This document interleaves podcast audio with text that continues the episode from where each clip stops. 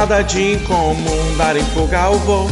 Corre com o velho cafona que o SUS salvou. Nada de incomum lá no exterior. Blogueirinho estufa o peito se apertar. Chorou esse bando de incompetente. Depois fala que se arrepende. Vai implorar emprego no Catar. Congresso o país penhora. Enquanto a inflação piora. Tem que esperar a Copa pra votar. Marmanjo e o PSDB que tá pedindo vá. Marmanjo, mudando de assunto, olha o Lula lá. Nada de incomum, dar em fugalvo. Corre com velho cafona que o SUS salvou. Nada de incomum lá no exterior. Blogueirinho estufa o peito, se aperta, chorou. Nada de incomum, dar em fugalvo. Corre com velho cafona que o SUS salvou. Nada de incomum lá no exterior. Blogueirinho estufa o peito, se apertar, chorou.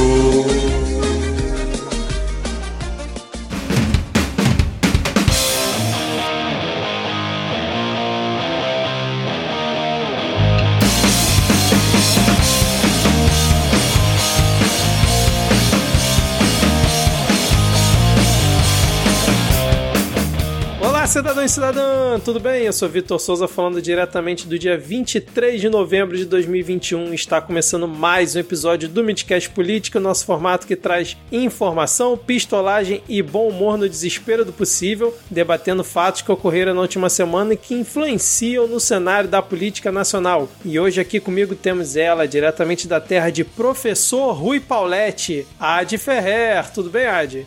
E aí, tá tudo bem não, né? Justice for Miley Cyrus, esnobada pelo Grammy, mas tá tudo bem de certa forma, porque hoje é aniversário dela também, a gente vai ter churrasquinho ali na laje daqui a pouco. E é isso aí, terceirou. Maravilha então, Ad. E fechando o nosso trio de hoje, não temos aqui é, o nosso queridíssimo Diego Esquinela, fechamos o nosso trio com ele, diretamente da terra de César Colnago, o sempre animado Rodrigo Hipólito. Tudo bem, Rodrigo? Bom, já estive melhor, cara. Não vou negar não que eu já estive melhor. Mas estamos aqui. Comi panetone chocotone hoje, então já Olha é um aí, motivo cara. pra comemoração. Né? Mas com Natal tá aí, mortadela? com mortadela, igual. Não, pô, tá aí. Eu tinha que fazer as experiências do Diego, né, cara? Tinha que pensar em fazer as experiências. Eu sempre eu, eu observo ali o chocotone e eu penso, pô, se eu for fazer isso e der errado, eu desperdicei fatias de chocotone. eu não Mas- sei se eu tô preparado pra isso ainda. Mas chocotone com a manteiguinha tu faz de vez em quando, é bom. Isso aqui eu faço às vezes. Cara, não sei, talvez eu seja uma pessoa mais tradicional do que eu pensava. Eu tô ali feliz com o meu chocotone do modo como ele veio. Para algumas pessoas, a existência do chocotone já é um crime, né? Inafiançável. É, é verdade. Então, eu, é, tal, eu já me sinto suficientemente transgressor por não gostar de panetone e preferir chocotone. Entendi, cara. Mas teve uma ouvinte que fez a receita lá do Diego, mandou até foto lá no Twitter, marcou a gente lá. Parece e que sobreviveu. E sobreviveu. Sobreviveu. Melhor de tudo, exatamente. E pra, só para vocês entenderem a referência que eu fiz aqui quando chamei vocês, é, são né, ex-deputados da terra de vocês que cumpriram a legislatura pelo PSDB. Então, uma homenagem aqui a deputados aleatórios que já cumpriram o mandato pelo PSDB e são do Rio Grande do Sul e do Espírito Santo. Lembrando que se você quiser seguir o Midcast nas redes sociais, nós estamos no Twitter e também no Instagram, apesar do Instagram ser meio abandonado, né, com o perfil podcastmid. O meu perfil, quem quiser me seguir, apesar de eu quase não twittar nada, é arroba erro500. A de Rodrigo de vocês. Você me encontra no arroba ad ferrer, no Twitter e também no Instagram. E talvez vocês me encontrem no Twitter em arroba lhama na lama, porque lhama é o melhor animal, mas depende muito do dia. Às vezes você entra no Twitter e não dá, cara. Essa semana, como vocês vão acompanhar aqui, foi uma dessas semanas que você entrava e não sabia o que estava acontecendo. Exatamente. Agora, sem mais delongas, vamos iniciar o episódio com o bloco. Vamos pegar o primeiro avião.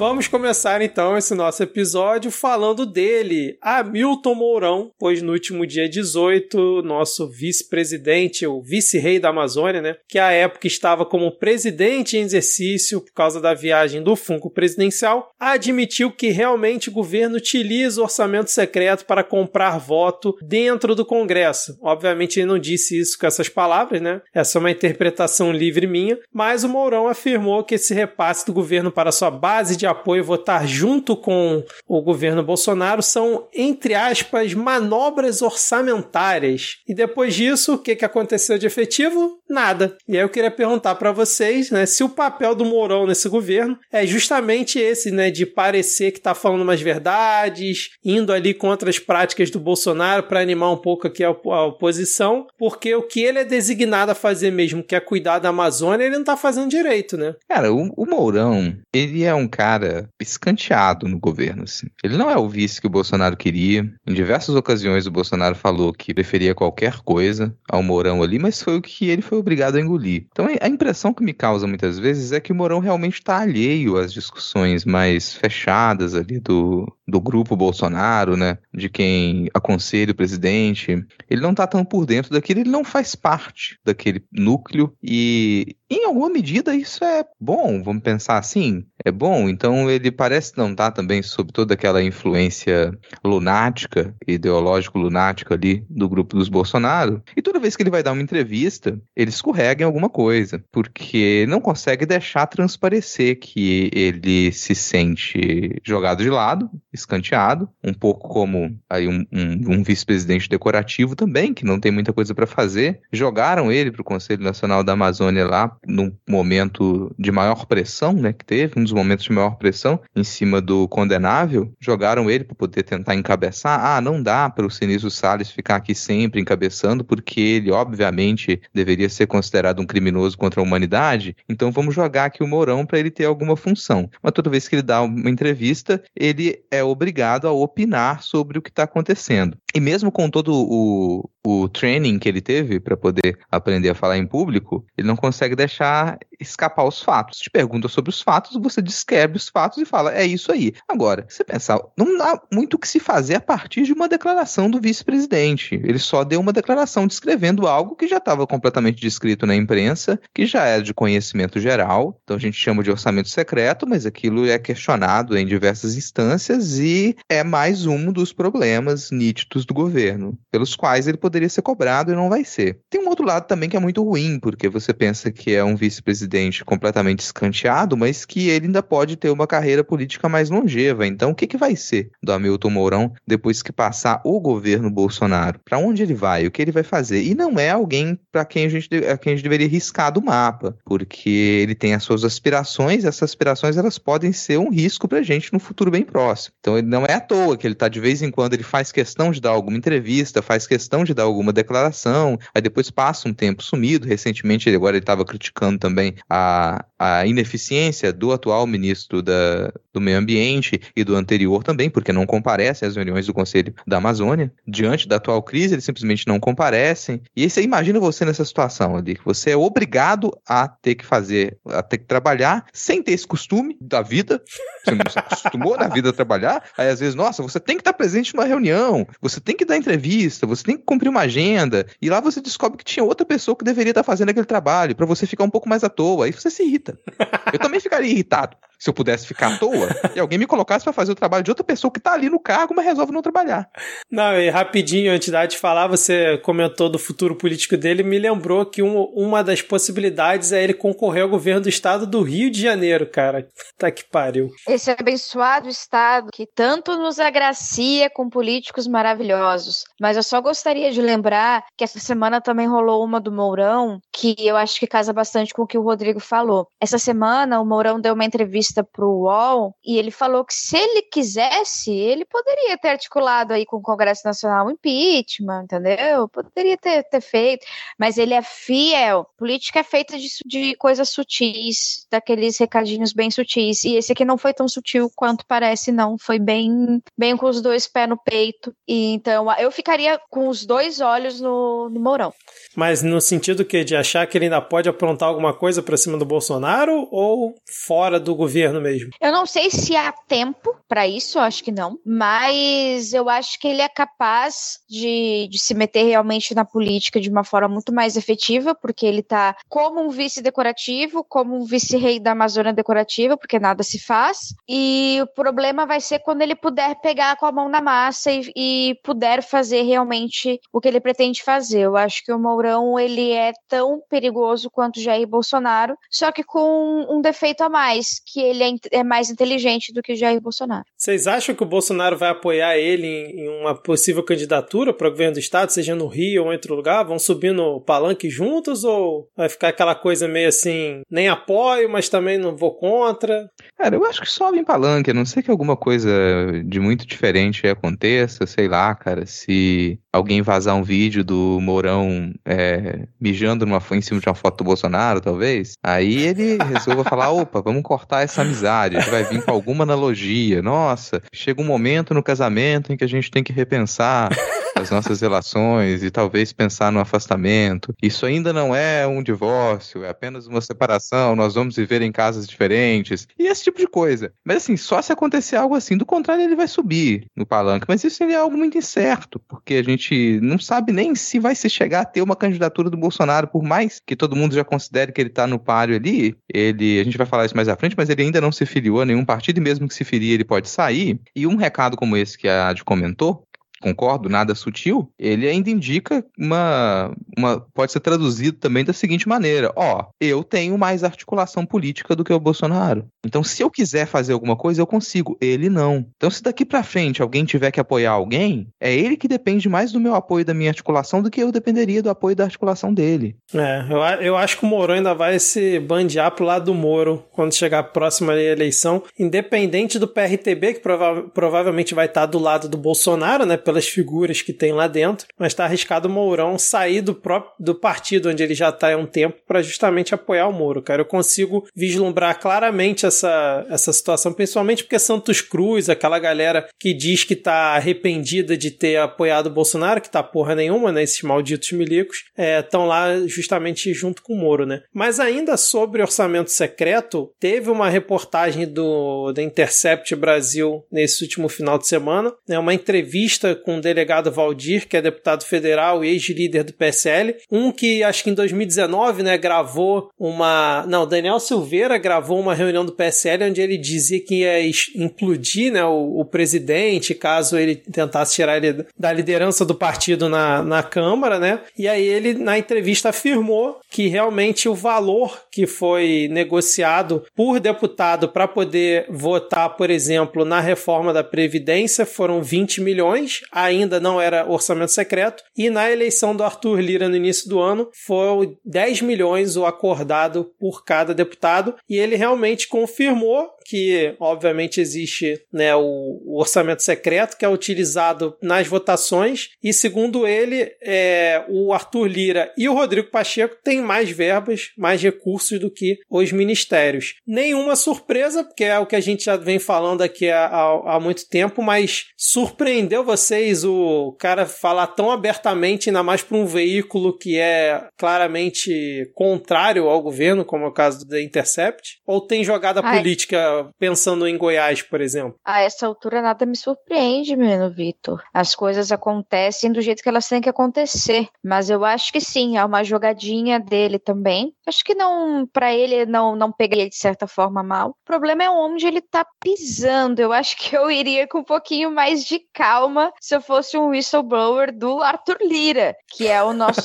verdadeiro primeiro-ministro. Assim, eu teria um pouquinho de cuidado, tomaria cuidado para quando for beber água, coisas tais. Assim. É, eu acho uma jogada um pouquinho arriscada também, assim, porque, fala, se eu vou, a pessoa vai fazer uma jogada arriscada, ela tem que pensar exatamente no que ela vai ganhar. E aí, se você faz uma aposta muito grande para um prêmio não tão grande, você tem mais a perder do que a ganhar. Assim, quais fichas eu vou colocar para poder competir para esse prêmio. E, cara, não adianta você querer apostar 10 milhões numa rifa de frango assado. Não bate, não funciona. Então, acho que a pessoa jogou cartas demais demais, jogou fichas demais em cima de algo. Podia ter segurado, concordo. É muito arriscado você brincar com alguns nomes aí né, meio perigosos. Mas surpresa também nenhuma. Só fica aquele gosto de a direita e a extrema-direita pode dispensar quanto dinheiro quiser, pode comprar reeleição, pode fazer um mensalão por dia e não dá nada. Agora, se você vai lá e você,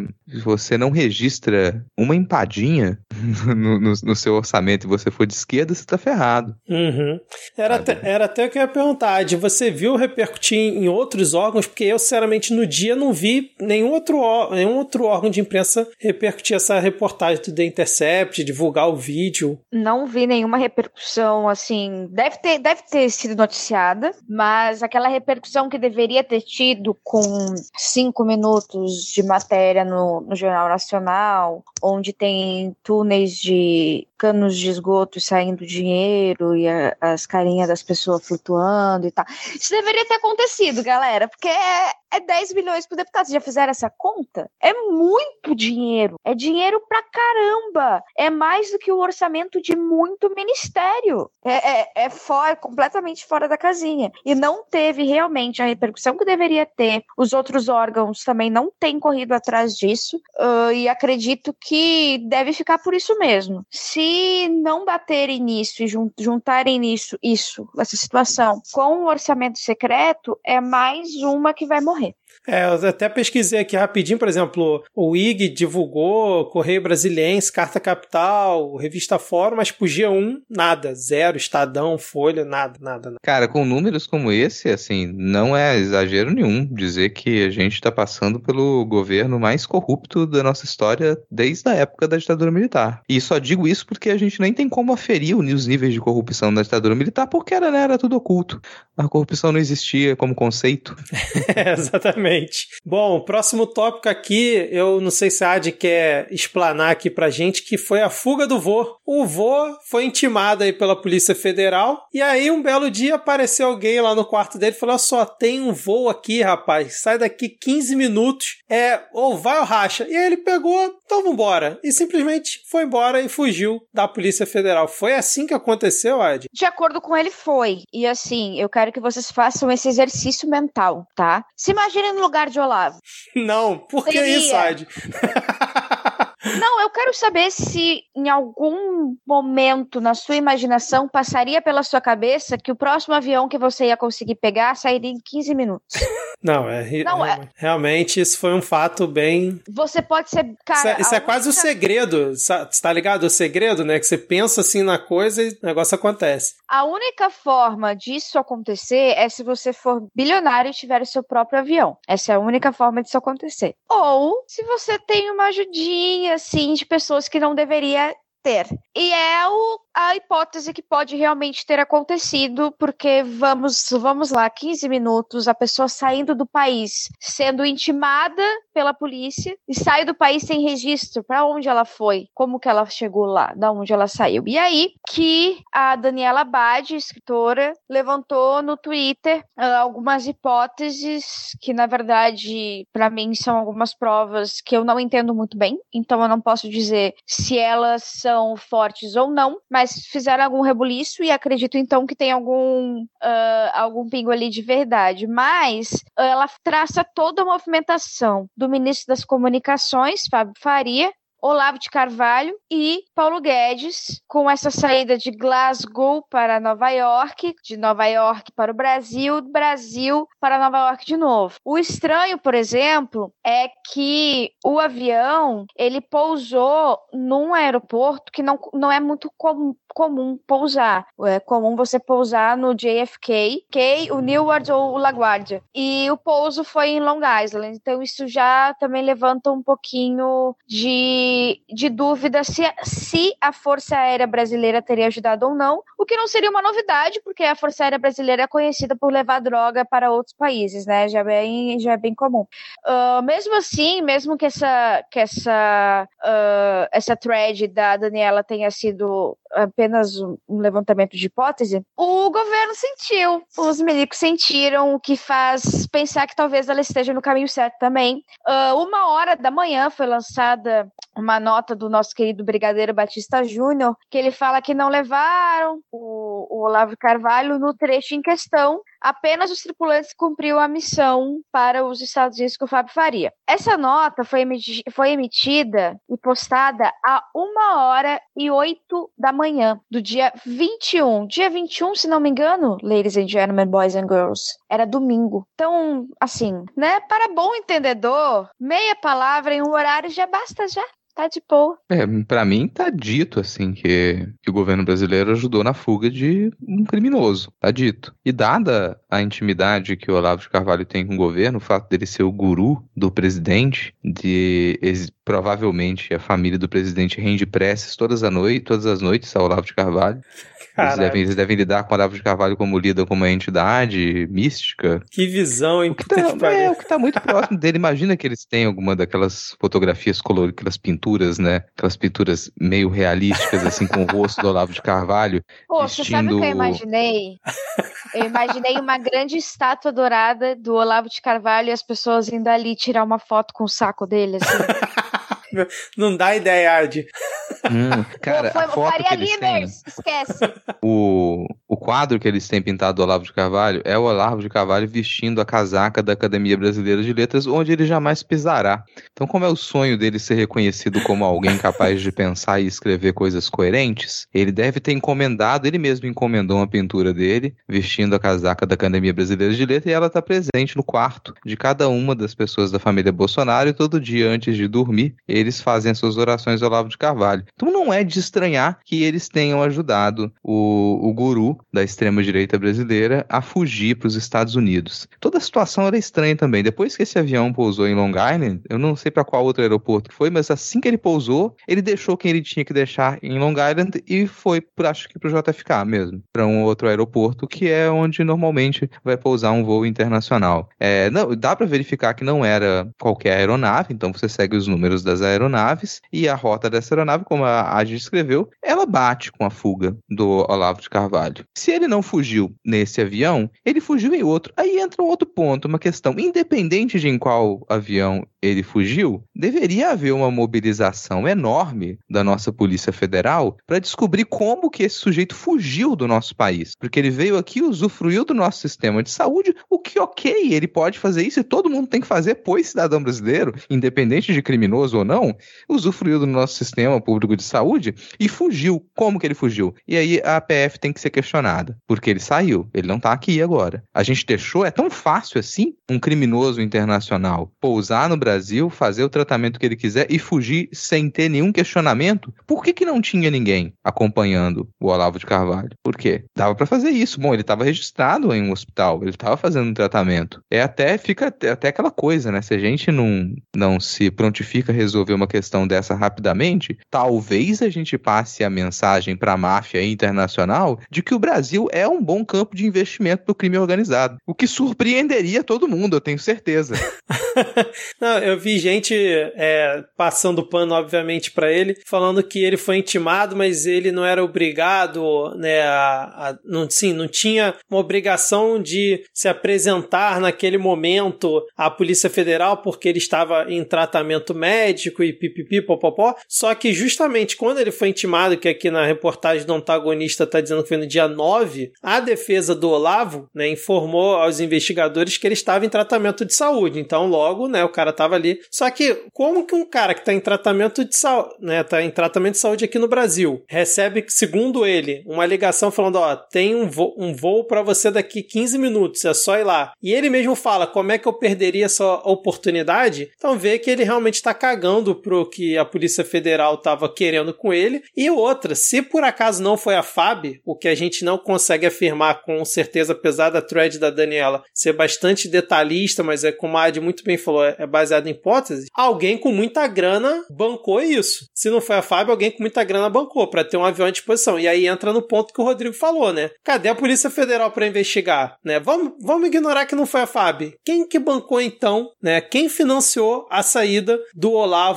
daqui do Brasil? Foi o cartão corporativo de Jair? Foi o velho da van? Quem que foi? É isso realmente precisa ser investigado, né, cara? Senão, cara, aí virou. E não é como se o Olavo de Carvalho tivesse pegado um avião e saído de São Paulo e ido pra. Brasília. Pra... É, pra Brasília, ou pra lá pra aquela cidade que, onde tudo acontece, né? Como é que é? Atibaia.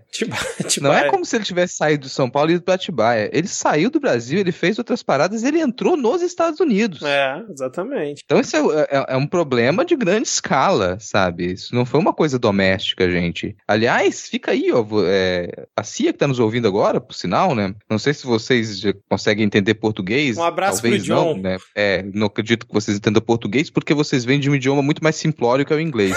Então a gente tem aqui expressões muito complexas. Mas caso vocês tenham conseguido entender o que a gente está falando, o país de vocês é muito fácil de entrar. É muito fácil de entrar, pelo visto. Porque você pega qualquer aviãozinho, você freta qualquer aviãozinho, você sai de São Paulo, você pousa em Long Island. Fácil assim. Mas né? ó, uma dúvida que eu fiquei: o cara, quando é intimado, ele não pode sair do país? Porque ele já tinha sido intimado. A partir desse momento ele já não pode sair? Ou tipo assim, ah, como não tem depoimento marcado, alguma coisa assim, o cara ainda pode ir e voltar? Eu realmente não vi ninguém comentando Cara, esse ponto. Assim, acho que independente da gente saber juridicamente essas, essas é, filigramas, Filigramas. jurídicas aí, sem justificativa se torna um problema. Porque esse sujeito é chamado para dar um depoimento na Polícia Federal e ele simplesmente ignora, não dá justificativa e pica mula, é um problema. É um problema. E não é qualquer tipo de investigação. Não é como se fosse. Olha só, cara, a gente tá com um problema aqui, a gente tá com dúvidas sobre os créditos das músicas que você posta no YouTube. Não é isso, cara. Sabe? Ele tá sendo convocado para prestar esclarecimento sobre problemas grandes. E ele é reconhecidamente o guru do governo brasileiro. Ele é a formação ideológica da base do nosso sistema de direito. Então não é qualquer coisinha. Exatamente isso. E assim, inverte-se a lógica, porque normalmente quando você foge do país, você é um opositor ao governo. E o outro país te abraça de certa forma, e você tem, você pode ter, você pode ser investigado, ou você pode ter uma intimação, ou alguma coisa em um processo jurídico fraudulento. Isso acontece com muita frequência. O que aconteceu com Olavo de Carvalho, o que acontece com Alan dos Santos e essas pessoas assim, é que é um governo usando o aparato estatal para jogar para fora do país, mandar para um outro país pessoas que cometeram crimes em seu nome. É uma ordem, uma ordem contrária. Isso para um outro país é extremamente pá, mal visto pra caramba. Mal visto pra caramba, pra caramba mesmo. Porque o que eles cometeram aqui é uma invasão direta, é um atentado direto à democracia. E se vocês bem sabem, ou vocês já devem ter ouvido falar, o Alan dos Santos, ele teve reuniões com pessoas que também atacaram o, o Capitólio nos Estados Unidos. Então aí você cria, você cria uma ligação entre um país que depende dos Estados Unidos com uma interferência direta no processo político. Quando você faz isso com uma pessoa que é altamente ligada a essas pessoas também que invadiram o Capitólio, a imagem, o que você passa para os Estados Unidos é três bandeiras vermelhas. Você manda três bandeiras vermelhas, me investiguem porque eu, eu invadi a sua, a sua soberania. Eu ultrapassei o meu limite com você.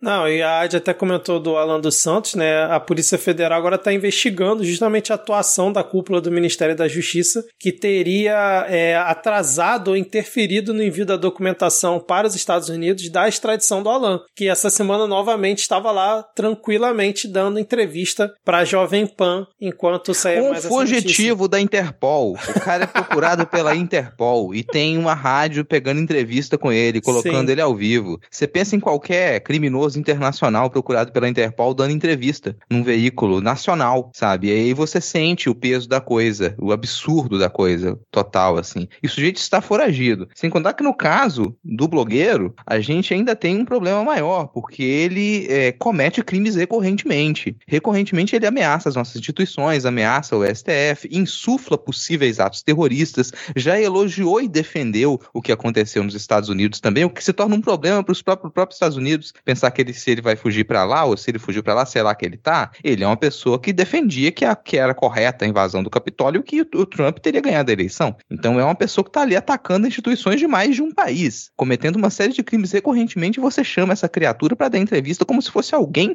cuja opinião a gente deveria ouvir. É, e lembrando que a delegada, né, que é responsável pelo departamento que cuida desse tipo de assunto, foi demitida depois do pedido de extradição do Alexandre de Moraes. E o chefe dela, né, que é o secretário nacional de justiça, é aquele cara que lembra que foi demitido porque usou um voo da FAB numa viagem internacional de, acho que foi do Onix, e aí depois que ele foi demitido, o Bolsonaro, não, isso é um absurdo, o cara usar uma, um, um voo da FAB para fazer isso. No mês seguinte estava sendo recontratado, né, de novo para dentro do governo, e agora está envolvido, né, dentro dessa situação, ele é um dos investigados aí pela Polícia Federal nessa questão da extradição do blogueiro. Mais aparelhado impossível, hein, cara? Cada dia tá, tá feia coisa. Mais algum comentário sobre esse, esses casos internacionais ou podemos seguir? Porque Ad Ferrer, vosso governador Eduardo Leite, confessou que pediu ao João Dória para atrasar o início da vacinação contra a Covid-19 para que a vacinação começasse todo mundo junto, ali em harmonia junto com o Ministério da Saúde. E o pedido teria sido feito através do general Luiz Eduardo Ramos, cara. E aí, como é que a gente explica um governador que agora se diz oposição ao governo, através de um ministro desse mesmo governo, pedir para atrasar a vacinação para poder ficar ali de boa junto com Bolsonaro e Pazuello? Você sabe quando você tem muita vontade de ser um isentão e aí você fala merda para todos os lados e se queima com todos os lados? É exatamente esse o problema com o Eduardo Leite. Ele quer se pagar de isentão. E uma pessoa que se paga muito de isentona, ela se queima com os dois lados, mesmo que ela aparente claramente que ela é de um outro lado, que ela aparenta ter,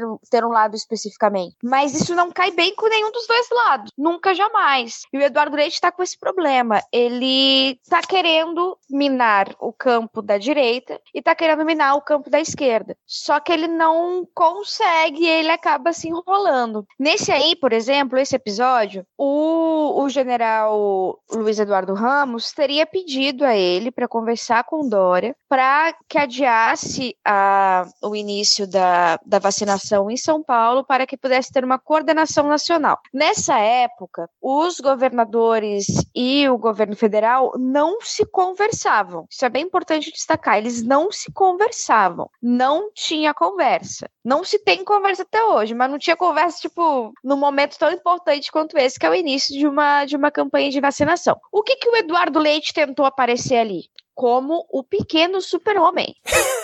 Entenderam? Ele ali era o cara que ia salvar o Brasil. Que sabe? e unir os dois lados, né? Ia unir os dois lados. É exatamente isso que ele tenta falar. E é exatamente isso que, que é a intenção dele. Só que sai tudo errado. É tudo errado. Todo errado. Porque ele não deveria ter pedido uma coordenação nacional com um tempo a mais para esperar mais pela vacinação. Exato. Né? Pô, E ele não deveria ter dito isso com a maior naturalidade. E Exatamente. depois correr e dizer que não. Bicha, please, entendeu? Não, e ele falou assim: não, foi um pedido de reflexão. Cara, se vê um, um, um ministro do governo que tá indo contra a vacina desde o início da. Né, quando começou a falar sobre vacina, negou até o dia anterior que ia comprar a vacina do Butantan. Chega pra você e fala: pô, conversa lá com o Dória, intercede lá pela gente pra, em vez de a gente começar a vacinação domingo, começar quarta-feira, que eu lembro que era a época que o governo queria, queria começar só na quarta e acabou começando acho que na segunda ou na terça distribuir por pressão de governadores. Tu vai aceitar um pedido desse, vai executar? Tu tá de sacanagem, né, Brin? E aí é o que a Ed falou, pior ainda é você vir publicamente e falar isso, não, eu fiz isso aí mesmo e tá de boa. Porra, tá brincando comigo, Eduardo Leite. Tem aquela coisa, cara. Tome, hum, tome cuidado. E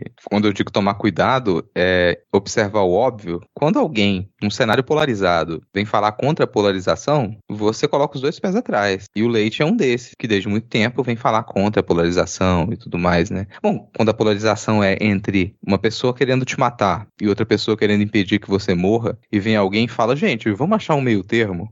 Qual é o meio termo dessa história? É você Viva morrer pela só metade? 50 anos. É, é você morrer pela metade? Não, olha só. Deixa a pessoa cortar os seus dois braços, suas duas pernas, te decepar no meio aqui, mas você fica vivo. Deixa você sobreviver por aqui, que aí a pessoa que tá querendo te matar fica meio feliz, a pessoa que tá querendo que você viva fica meio feliz e a gente encontrou o meio termo. Então é essa polarização que a gente vive. A gente tem uma polarização entre pessoas que querem nos matar e pessoas que querem salvar a nossa vida. E não tem meio termo entre isso. Agora, pro Eduardo Leite tem, porque o Eduardo Leite é uma pessoa sem apreço pela vida dos outros. Então ele consegue jogar com a vida dos outros, ele consegue jogar com a desgraça. Ele acha que dá para barganhar com a desgraça. Isso não é algo incomum na política do PSDB. Eu não quero jogar todo o quadro, todos os quadros do PSDB nesse mesmo balaio, não, gente. O PSDB ele é um partido complexo, sim, ele é um partido longevo, é um partido complexo, e a gente vai, inclusive, discutir daqui a pouco um pouco o que, que gera essa complexidade, né? Mas o Eduardo Leite é uma dessas figuras, e a AD conhece muito bem o que ele já fez no Sul, e o que ele é capaz de fazer para conseguir chegar ao poder. Então não é alguém em quem a gente deva confiar. Ele fala muito bonito, ele é uma pessoa bonita, ele é apresentável, ele é carismático, ele parece um menino muito educado, ele parece o rapaz da casa ao lado, mas ele não é. Ele no, no filme ele vai parecer com o rapaz da casa ao lado, mas no final ele é o, o grande slasher.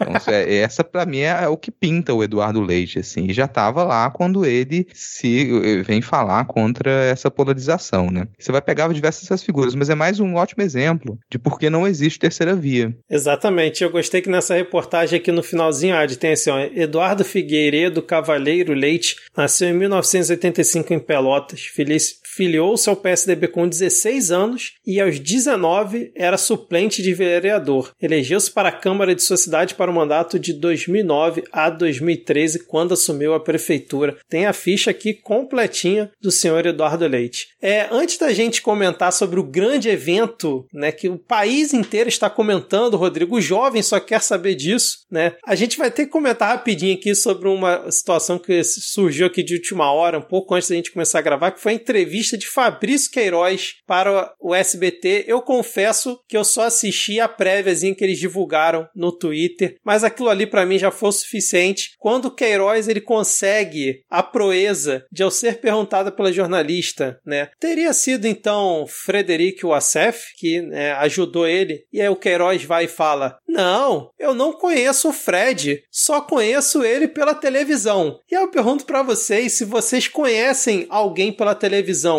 que na televisão não é conhecido como Fred, e sim como Frederic, e você, sem conhecer essa pessoa, consegue tratá-la como Fred. Isso é comum de acontecer para vocês? Muito comum. Eu, por exemplo, quando eu vou assistir o Jornal Nacional, eu chamo o William Bonner de, de Bill da Punhetinha. Todo dia. todo dia de noite. Boa noite, boa noite, Bill da Punhetinha, entendeu? Porque é o apelido que eu inventei, eu quis usar. Mesmo sem conhecer ele pessoalmente. É, é assim que a fama procede, cara, porque a gente acompanha as pessoas na televisão o tempo todo e a gente se sente íntimo. É super normal. E eu quero defender o Queiroz aqui, porque, bom, gente, quem nunca? Quem nunca? Nunca aconteceu de você simplesmente sair numa noite, exagerar ali na bebida e acordar numa casa que você não sabia qual era, pô. Todo mundo tem uma memória dessa. Você acorda meio tonto, jogado, enrolado no tapete da casa de alguém, você fala, o que, que eu tô fazendo aqui?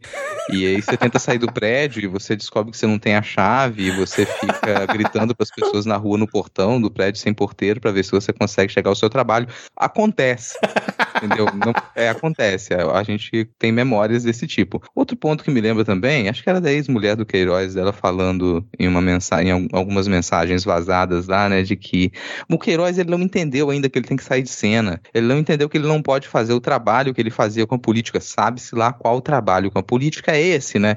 Que ele agora vai ter que sumir durante um tempo. Ele não entendeu, ele acha que ele já pode voltar ativa e sair por aí pelo visto dando entrevista, né, numa rede de televisão de acesso nacional. É, exatamente. E nessa mesma entrevista, na, nessa prévia que, que divulgaram no Twitter, a entrevista completa sai hoje à noite. É, ele também comenta que nunca existiu os casos das rachadinhas, mas ao mesmo tempo ele fala que foi parar na casa do Acef porque ele seria. porque ele sofreria uma queima de arquivo para jogarem no colo do Bolsonaro. Aí eu pergunto: se não tinha o esquema de rachadinhas, como que vão fazer queima de arquivo com ele? Vai queimar arquivo de quê se não existe o esquema nas palavras dele? E só lembrando que recentemente, quando o caso ainda estava né, no, no STJ, né, é, ele tinha admitido, saiu a notícia que ele admitiu a PF que existia o esquema de rachadinhas, mas que o Flávio não tinha nada a ver com isso. Aí agora, né, que a justiça declarou a nulidade né, das provas, né, e vai ter que recomeçar tudo de novo a investigação, agora ele vem e desfaz e fala publicamente que nunca existiu o esquema de rachadinhas. Ou seja, quando o negócio ainda estava rolando, ele tentou assumir a culpa para ele, e agora que o negócio voltou a estaca zero, ele diz que não existe nada. Essa relação entre família não, Bolsonaro é, e Queiroz a, a, é impressionante. na hora, cara. cara, a reportagem na hora, a pergunta seguinte, ela estava ali. Então quer dizer que você é um arquivo vivo dos crimes cometidos pela família Bolsonaro, que podem cair no colo deles agora, porque, bom, se queriam te queimar como arquivo, sabe-se lá qual crime seria jogado, mas você conhece, né? Então você pode falar pra gente e denunciar qual crime foi cometido? Ela, ela chega a perguntar isso pra ele? Não, isso eu tô. Ah, tá. vou parar pra ver entrevista no SBT. Entendi, cara. Bom, vamos seguir então aqui, já que a gente já falou aqui de Fabrício Queiroz, fazia tempo, né, que a gente não, fazia tempo que a gente não comentava sobre ele, inclusive sempre que eu vejo Queiroz eu lembro daquela paródia clássica, o Rodrigo, Frederic mora Atibaia, que você fez Nossa, passado. cara, boas memórias, boas memórias. E nesse clima, inclusive, né, dessa música, já pensar em próximos carnavais, que eu acho que ninguém teve oportunidade de usar em carnaval a fantasia de Queiroz com o colchão agarrado nas costas costas, né? A e o colchão nas costas. O Dica lembrar dessa fantasia para próximos carnavais. Seria maravilhoso, cara. Bom, a gente já comentou sobre Eduardo Leite, né? E agora a gente vai ter que falar do grande evento nacional que está dominando toda a imprensa. Por acaso, todos os jornais estão falando sobre isso, podcasts, TVs, todo mundo cobrindo os debates. Chegou o grande momento da votação das prévias do PSDB, onde temos ali como candidatos, né, a, a, né, candidatos do PSDB à presidência, Arthur Vigílio Neto, famoso quem, né? Eduardo Leite e João Dória. E o PSDB conseguiu a proeza de não fazer uma organização decente de uma votação. Era para concluir nesse domingo agora, né, quando foi as prévias, deu um pau no aplicativo lá de votação ultramoderno que custou milhões para o partido. Segundo o comentário por falta de licença, reconhecimento facial, a empresa não teria previsto que tinha poderia ter 40 mil pessoas votando e aí deu pau. E os caras dizem que vão concluir a votação só no próximo domingo, uma semana depois, sendo que ainda está na pauta talvez contratar uma outra empresa para fazer a apuração da votação que não deu certo no domingo passado. Então, uma confusão danada. O presidente do partido, Bruno Araújo, disse que está tudo combinado para até domingo fechar a votação. E no mesmo dia, Eduardo Leite chegou e falou que não combinou nada com ninguém, que isso aí estão inventando. E aí o Bruno Araújo falou que não, vai, não seria leviano e o Dória tá falando que tem que concluir até domingo. Ou seja, uma confusão danada do partido que até anos atrás estava justamente questionando o sistema eleitoral brasileiro e, pelo visto, não aprendeu nada, né, cara? Tradição, Vitor. Isso é tradição. É, é, e é coerência, porque faz parte da história do PSDB tumultuar eleições e questionar resultados. Sim, verdade. Então você já pode esperar que, seja lá qual for o resultado das prévias do PSDB, os perdedores vão dizer: não valeu. Não valeu por quê? Porque eu perdi. Então isso ali já tá. Como é uma coisa já que todo mundo sabe que vai acontecer no PSDB, haveria tumulto. Inevitável que haveria tumulto. Então, independente deles terem conseguido fechar a votação naquele momento ou não. Digo que eles tiveram um problema porque o voto não foi impresso porque se eles tivessem feito com voto impresso, não teria essa, essa questão, sabe? Se todo mundo tivesse comparecido ali, feito uma aglomeração de 40 mil filiados para poder depositar o seu voto na urna, teriam tido esse resultado. Agora, fica, realmente eu já fico na, na expectativa, pela declaração dos, dos candidatos, de que parece ter muita confiança do, numa vitória do Eduardo Leite. Essa é a impressão que me passou, assim, no meio dessa barafustada toda, de que é, haveria confiança de todas as partes, quase uma certeza que o Eduardo Leite iria ganhar essas prévias. É quase como se dissessem, travaram a votação e deu todo esse problema para poder ter mais um tempo de articulação, sabe? Ficou realmente uma situação muito estranha. Inclusive das justificativas em torno da, do não funcionamento do aplicativo, que elas me parecem lá muito razoáveis, não, assim. Nada é, razoáveis. Pode... Nada. Razoáveis. Ah, pode ter acontecido esse problema técnico? Pode. Mas às vezes me parece mais que algumas pessoas resolveram fazer reclamação, entrar com reclamação para travar a votação realmente e dizer, ah, não tá funcionando. Não tá funcionando, vamos travar. Pode ter acontecido também das pessoas não terem conseguido usar o aplicativo direito. E aí simplesmente não conseguia. Nossa, eu tô clicando aqui o número do meu candidato e tá aparecendo a foto do Lula. E aí vai ter que travar a votação. Isso é que me causou mais, mais impressão. Uma articulação para é, parar a votação e dar um tempo a mais para que o Dória ele conseguisse organizar os seus apoios. O que se diz nos bastidores é o contrário. É que o Dória teria o, os votos para nesse domingo e que o, o adiamento desse, dessa conclusão das prévias seria mais benéfico para o Eduardo Leite, porque ele não teria todos os votos necessários. Quem teria os votos seria o Dória. Mas independente disso, uh, a gente teve questões assim extremamente uh, pesadas, quase nível assim de eleição para pessoas que estão querendo disputar o terceiro, possivelmente quarto lugar na eleição geral para presidente. Nós tivemos pessoas se, se acusando mutuamente de compra de votos, e aparentemente também tem um áudio de que um desses candidatos teria pedido compra de votos, né? Troca de votos. Que se quem tiver esse áudio, por favor, minha DM está aberta. Quero muito saber quem foi. Um, a gente também teve fake news e a gente teve bolts, bolts do Dória atacando o Eduardo Leite, que para mim foi engraçadíssimo, porque você vai gastar dinheiro com bolts para atacar uma pessoa do seu próprio partido e não o PT, sei lá, né? Enfim. Mas parece que a fake news que rolou era que a Fundação de Apoio à Universidade Federal do Rio Grande do Sul foi a responsável pelo aplicativo. Ela teria sede aqui em Pelotas, que é onde o Eduardo Leite foi prefeito, e que teria tido o dedo do Eduardo Leite por causa disso. Pode ter tido o dedo do Eduardo Leite? Pode, mas não é pelo motivo da, da FA ou FRGS ser aqui, porque não é. É em Gramado, no Rio Grande do Sul.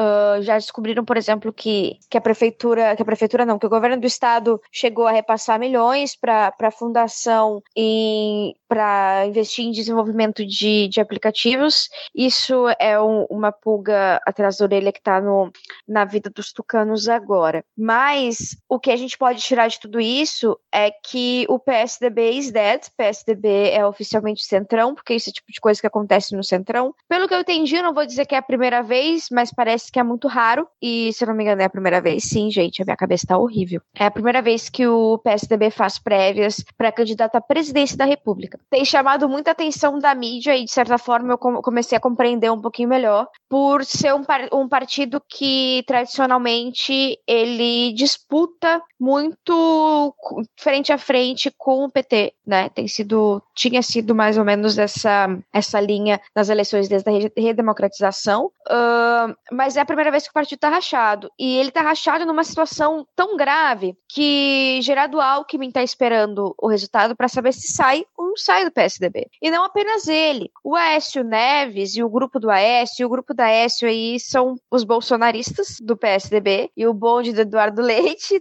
Gereissati, né? Também é o seguinte: Eduardo Leite perdeu, Eduardo Leite e todo o bonde do Aécio vão embora do PSDB. Isso é uma perca gigantesca pro, pro partido, porque é muita gente e é cacife mesmo, é, a gente tá falando de Tasso Gereissati e a Aécio Neves, que por mais que não tenha mais tanto capital político quanto antes, ainda tem um capital político dentro do PSDB, né? Então é uma prévia bem pegada, Aí o Eduardo Leite quis, porque quis que o resultado saísse hoje. O resultado não saiu hoje, o resultado deve sair no domingo. Independente do resultado no domingo, quem sai perdendo e sai perdendo muito é o PSDB, porque mostra uma vergonha ao eleitorado, o eleitorado que poderia aí tentar rivalizar com Bolsonaro e Sérgio Moro. Já a partir daí já pode esquecer um terceiro lugar, já vai para quarto lugar. E assim, é, é, é rezar e pedir um rebranding daqueles bem caros. Cara, eu acho que oficialmente o PSDB acabou depois dessa, porque eles tentaram vender essas prévias como sendo um grande ato democrático. Eles venderam dessa forma, né? A maior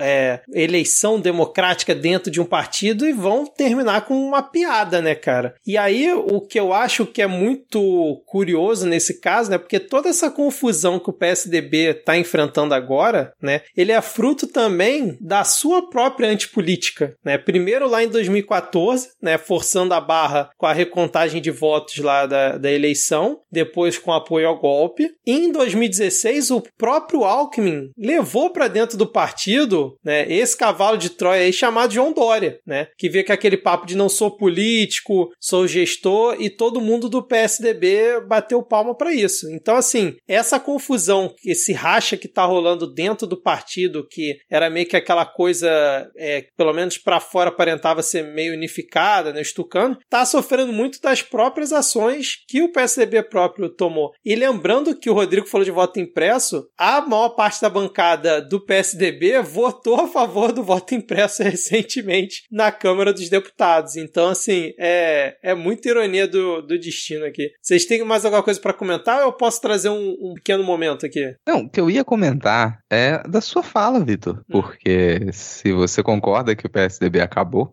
depois dessas prévias, então significa que você acredita que é válido a alternativa para o segundo turno do governo de São Paulo entre Boulos e Joyce Hasselman. Olha só, a gente pode começar a pensar realmente nisso aí, Rodrigo. Agora que você, você me pegou nessa. Eu estava falando a nível nacional, mas a gente pode realmente começar a pensar algo a respeito. Um último comentário, eu acho que é importante a gente destacar e interessante de notar que sempre que tem alguma treta, Joyce Hasselman tá ali atrás. Sim. Né? Você vê PSL, você vai ver a, as maiores tretas. Procura, procura aquela cabecinha loira, vai estar tá lá. Exatamente. E antes de eu puxar um, um, um tópico aqui, né, um aviso pro militante do PSDB, né, pro Dória e para todos os tucanos que nos escutam aqui, né? Porque a gente tem, a gente tem ouvintes tucanos, né? Aquele eleitorado que vocês tiveram lá em 2010 e principalmente lá em 2014 não existe mais. A a parte reaça, né, lá de 2014, que votava em vocês, pedir intervenção militar, foi pro Bolsonaro, a outra parte tá lá com o Moro, e o que sobrou tá dividido entre vocês e o novo, cara. Esquece isso, esquece esse negócio de que é, precisamos montar uma terceira via, nem Lula, nem Bolsonaro. Com vocês não tem, não existe mais. Então é só esse pequeno recado. E aí, a, Adi comentou sobre Grammy aqui no início do episódio, né? A gente tem o Oscar, né, também também, que é um, uma premiação que todo mundo conhece. E,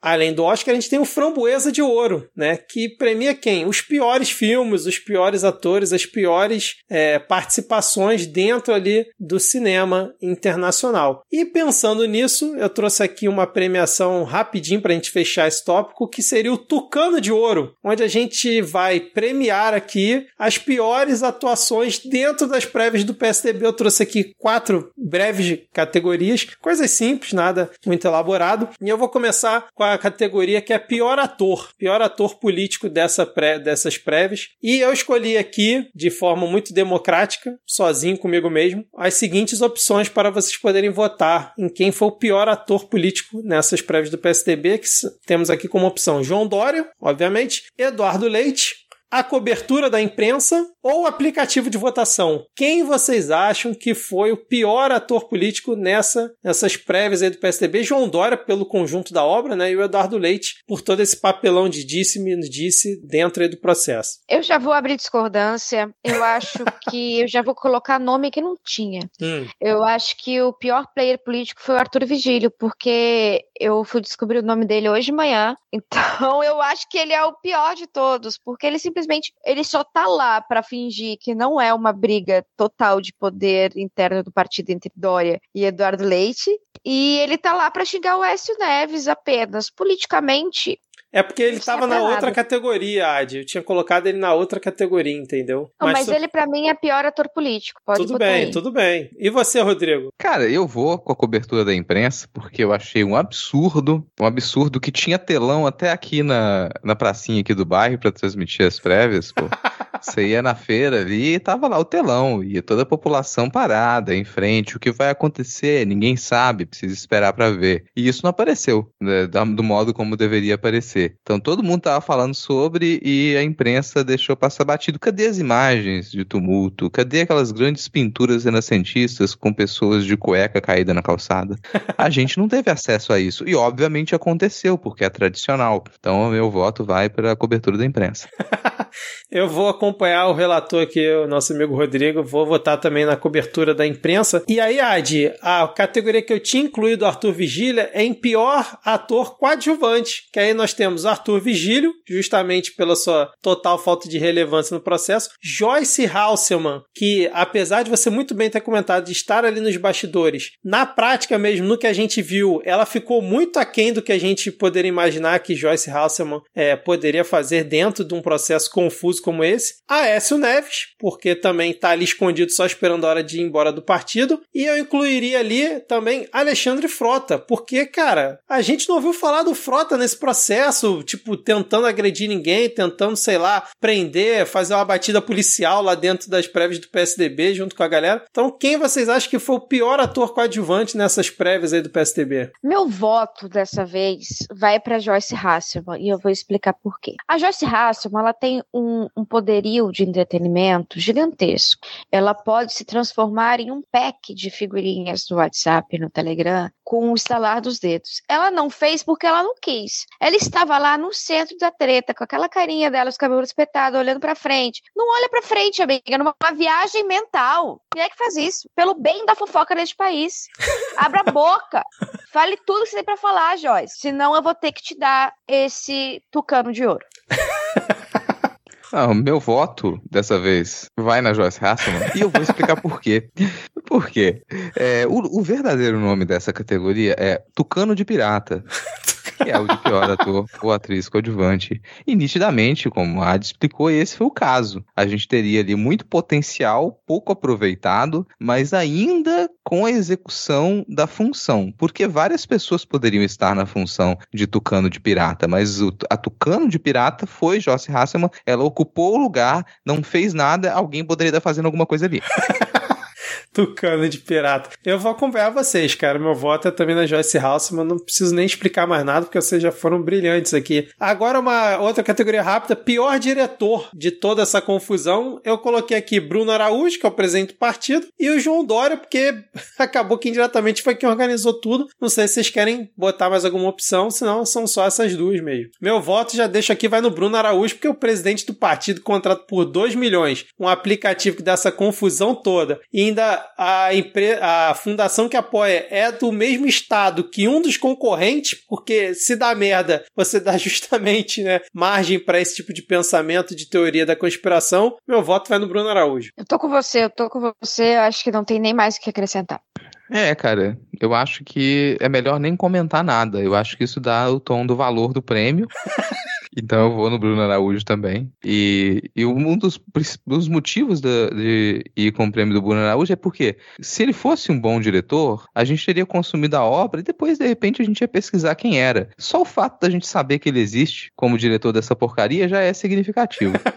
Exatamente. E o- a, a última categoria é pior baixaria, que acho que só tem um candidato que foi a deputada bolsonarista dizendo que teve tentativa de compra de voto pela galera do João Dória, que assim, foi muito aquém do que a gente estava esperando, né, daquela pintura renascentista, como muito bem o Rodrigo disse, mas foi ali um, um barraco digno de filme canastrão, né, cara? Fica esse prêmio, então, um prêmio como candidatura única, né? Não tem mais ninguém da deputada cujo nome a gente não sabe. Exato, a gente não sabe. Eu não tive nem a preocupação de ir lá pesquisar, cara. Bom, Ad você acompanha também, né? Ad, afinal só, tem, só temos uma candidata, né? Não tivemos nenhuma outra baixaria. Joyce, por favor, é, se motive melhor para as próximas. Alexandre Frota também. A Geraldo Alckmin também, um grande, uma grande figura que não foi nem citada aqui. Mas agora, Rodrigo, depois desse prêmio nada usual e desse palco que demos aqui para as prévias do PSDB, para onde que a gente vai, cara? A gente vai e. Ah, gente vai não. Já foi. Olha o Lula indo. Olha o Lula vindo.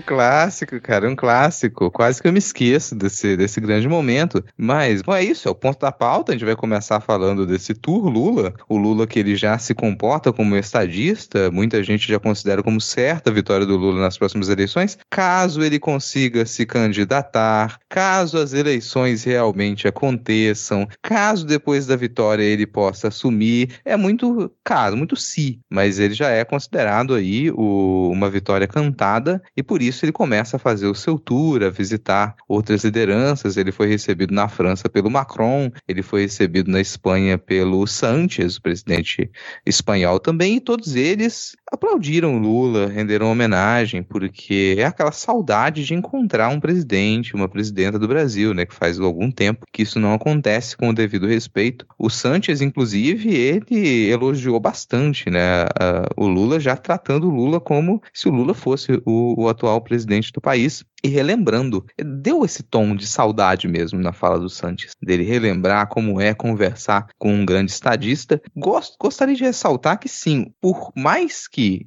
se queira trabalhar a figura do Lula dentro dos círculos de direita, de extrema direita no Brasil como algo do qual se deva rir, e isso é constante, na prática o Lula ele é tido como uma das maiores figuras políticas dessa geração dos últimos 40 anos e se não há mais significativa para o mundo hoje. É muito é, é importante porque acontece no mundo hoje uma possível eleição do Lula. Todo mundo observa isso com muita preocupação e com muita seriedade. Então não é à toa que o Lula faça esse tour e ele seja recebido dessa maneira. Se você for pensar, a gente está com uma, ainda com uma movimentação muito grande de extrema direita na América Latina. Observe a eleição do Chile que está acontecendo e vai para o segundo turno com uma figura tão assustadora quanto o Bolsonaro aqui no Brasil. E o que se considera é que uma possível eleição do Lula aqui no Brasil possa conter esse crescimento da extrema-direita e isso vai auxiliar o globo inteiro. Então você pensa nesse peso que é você conseguir fazer com que a extrema-direita ela saia do poder no Brasil e como que isso vai influenciar a política fronteiriça do Brasil e os outros países do sul geopolítico que tem tido uma derrocada democrática também que vai ser sempre necessário negociar com o Brasil. Se o Brasil se torna novamente a liderança do sul geopolítico do mundo, como foi durante os governos Lula. Então isso é observado com muita, muito interesse pela Europa como um todo, mas também por outras grandes potências internacionais. Aí ótimo, beleza. O Lula vai lá, ele é aplaudido, todo mundo trata o Lula já como o grande estadista que ele é. O Lula volta e ele concede uma entrevista e derrapa. Ah, derrapa feio.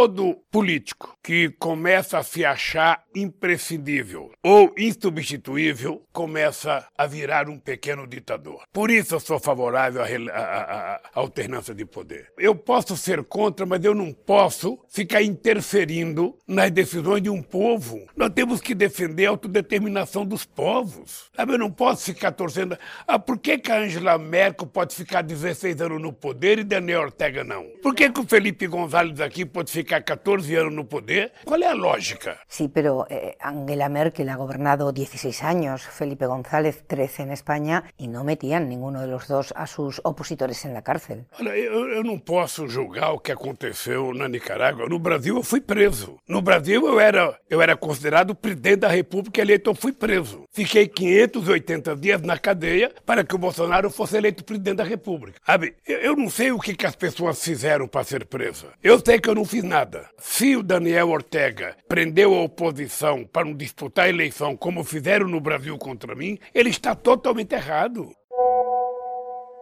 Porque, mas não é, não é uma derrapada simples, porque essa derrapada veio de antemão.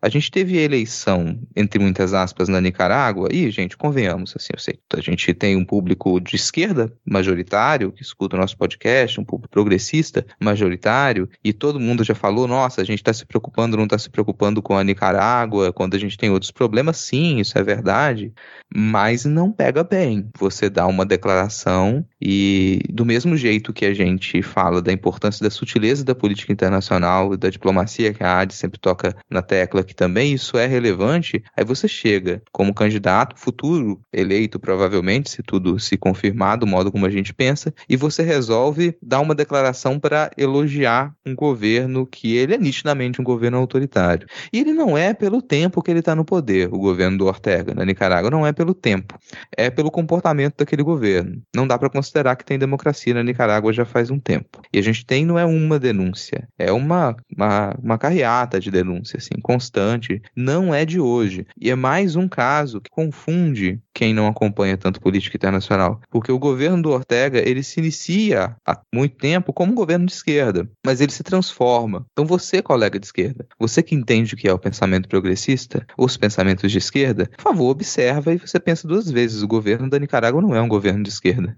Desculpa te assustar com isso. Desculpa te trazer essa surpresa enorme. Mas o governo da Nicarágua, ele não é uma, a Nicarágua não é mais uma democracia, aquilo não é um governo de esquerda, é um governo extremista, é um governo que persegue jornalista, que persegue a oposição, é um governo que não está preocupado realmente com a saúde econômica, com o bem-estar do povo, com a contenção da pobreza. É, Para te assustar ainda mais, esse, essa mesmo pessoal que não entende que a Nicarágua não é mais um governo de esquerda já faz um tempo, não entende que a Rússia não é um governo de esquerda, pelo contrário, é um governo de extrema direita. Não consegue entender isso. O mundo gira, gira, as coisas mudam. E falta tato nesse momento para que você consiga comunicar isso numa candidatura do Lula. Não há necessidade dele fazer, uma, dele dar uma declaração como essa e tentar passar pano para o governo do Daniel Ortega. Não ganha nada com isso, só tem a perder. Então você poderia simplesmente. Mas é uma coisa, eu antes de dar a palavra para vocês, tô falando muito, mas é, essa é uma coisa que a gente já falou aqui no Midcast. A gente falou: olha, qualquer daqui para frente, qualquer entrevista que o Lula for dar, ou não for dar, vão tentar pegar em pontos fracos, porque ele é o grande alvo. Então, quando vem uma pergunta dessa pro Lula, é já com a expectativa de que ele vai ter que dar a volta, não vai poder fazer uma crítica super direta, e isso vai ser arma para ele ser criticado. Já era esperado, então também não se assustem. Toda vez que vierem com uma pergunta difícil de responder pro Lula e ele tiver que escapar ali, escorregar um pouquinho, isso vai acontecer aos montes, gente. Não vamos também criar uma grande, um, um grande momento em cima disso, porque não é. Essa é, é a grande verdade. Mas, bom, falei muito, vou jogar a bola para vocês aqui agora. Vocês acham realmente que o Lula já pode assumir internacionalmente a autoridade de presidente do Brasil a gente esquecer que a gente é governado pelo Bolsonaro? Felizmente a gente não chegou nesse ponto ainda, mas eu quero discordar só de algumas coisas. Primeiro, quero discordar do Lula quando ele compara dois países que não têm o mesmo modelo político, então não faz muito sentido você comparar a Alemanha com Nicarágua, etc e tal. Um, acho, e aí é uma opinião minha, muito pessoal mesmo, que ele deveria ter sido mais incisivo em, uh, em ir contra, né, essa, esse sentimento que ele mesmo descreve como, e abro aspas aqui, quando um presidente se considera imprescindível, ele já é um, quase um ditador. E aí eu acho que é um recado muito, muito, muito pesado, mas que não foi tão pesado quanto o pessoal queria. Quando ele fala isso, ele manda um recado para Ortega e ele manda um recado para Bolsonaro. Ele faz um paralelo entre os dois. E não é a única parte do desse vídeo, dessa parte que ele fala sobre Nicarágua, que ele faz essa, essa esse paralelo. Então eu não consigo ver como defesa a, a ditadura de Ortega, justamente por essas passagens em que ele claramente faz um paralelo entre Ortega e Bolsonaro. Quando, por exemplo, ele usa o seu próprio exemplo para falar sobre a Nicarágua, ele não se assemelha a Ortega, ele se assemelha aos sete opositores que foram presos e que, teoricamente, né, foram presos por simplesmente serem opositores em processos extremamente falhos como o dele. E ele diz: eu também fui, eu fui preso para que Bolsonaro pudesse ser eleito. Esse é, esses são os posicionamentos dele e as críticas dele em relação à ditadura da Nicarágua. O que gerou polêmica foi justamente a questão da crítica ao imperialismo, a intervenção em outro país. A escola de que de quem Lula bebe, e aí você pode dizer, ah, mas ele era analfabeto, não sei o quê. A escola diplomática brasileira, ela faz um soft power muito diferente e exerce a sua hegemonia de uma forma diferente nos Estados Unidos. Os Estados Unidos, isso é, é uma herança da Segunda Guerra, ele exerce a sua hegemonia de forma direta, interferindo nos processos políticos. O Brasil é uma hegemonia local, era uma hegemonia local. Exercia muito mais a sua hegemonia em soft power. Não estou dizendo que não havia opressão, inclusive leiam uh, bastante autores estrangeiros, principalmente latino-americanos, que falam sobre a opressão do poder que o Brasil exercia sobre, sobre os países deles. Mas esse essa é a escola pelo qual o Lula bebe. Então, quando ele fala com aquela cautela, aquilo ali é uma cautela bem típica dessa escola diplomática. De ele, eu posso ser contra, mas não sou eu que vou falar sobre um outro país. E aí ele começa a falar sobre interferência num outro país, que é uma grande preocupação dessa escola diplomática. Por quê? Porque ao mesmo tempo que nós somos hegemônicos, éramos hegemônicos, isso é muito difícil para um estudante de relações internacionais assumir, que éramos hegemônicos um, na América Latina, nós não éramos hegemônicos no mundo. Sendo assim, a gente sofria muita opressão e sofre muita opressão de países em desenvolvimento. Então, vem essa escola, ela vem dessa tentativa de estar no meio, de você conseguir exercer a sua hegemonia através de acordos bi e multilaterais, através de investimentos, como por exemplo com o BNDES, e através de criação de bloco, como foi o Mercosul, e, e, e é tudo bebe da mesma da mesma escola. Então, eu acredito que o que o que causou a polêmica foi essa cautela dessa, desse ramo diplomático brasileiro, que era o que nos mantinha muito bem vistos no mundo. Claro, o mundo mudou, as necessidades do povo dentro do nosso país mudou, as necessidades do povo da nicaragüense mudou, e as necessidades do mundo como um todo mudou. Há uma ânsia muito grande para uma necessidade de liberdade e até uma movimentação para a maior parte de quem vem de uma liberdade hoje, ele ganha a eleição. É, é essa palavra de, de, de honra aparece no mundo. E é aí que ele, que ele escapa, essa falta dessa leitura de que o mundo já não é mais o mesmo. Eles não esperam mais, o próprio brasileiro não espera mais esse tipo de cautela. Ele espera uma coisa mais incisiva, porque nós estamos polarizados, o mundo está polarizado, e o Lula não está, e talvez, e eu posso estar criticando agora como sendo uma, um defeito, mas talvez seja o que mantenha ele na, em primeiro lugar nas pesquisas. Não sei, isso é um exercício de futurologia,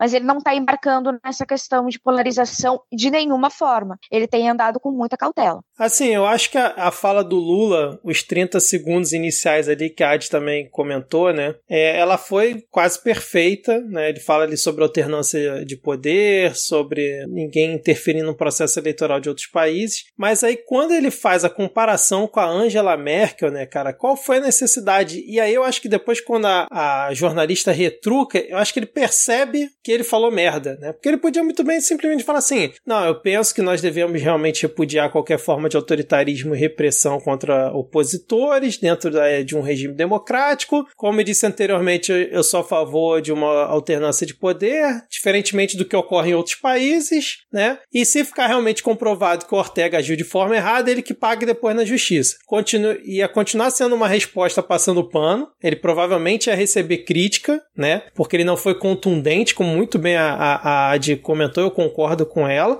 Mas ficar fazendo essa comparação esdrúxula, né? Só porque você teoricamente ou o seu partido teria algum laço ideológico com o que foi aquele regime um dia, como muito bem também o Rodrigo comentou, é totalmente contraproducente, cara. Então, tipo assim, eu vou fazer até uma comparação aqui que Pode ser que alguém me xingue, mas eu tô aqui vestindo meu manto de comentarista de portal. Então, tipo assim, né? Não dá para você achar legal, como eu vi muita gente passando pano pro Lula, né? Nessa fala dele com Ortega, ou quando ele, por exemplo, elogia o regime cubano ou da Venezuela, ou, ou não que elogie, mas passa pano, enquanto você tá ali criticando o Bolsonaro por elogiar o Orbán lá na Turquia ou qualquer sheik maluco sanguinário lá do Oriente Médio. Eu não tô querendo comparar o Lula com o Bolsonaro, vamos deixar claro aqui, mas eu não acho legal você elogia um passando pano, né, pra um cara autoritário, enquanto tá criticando o outro que também tá passando pano pra um cara autoritário, salva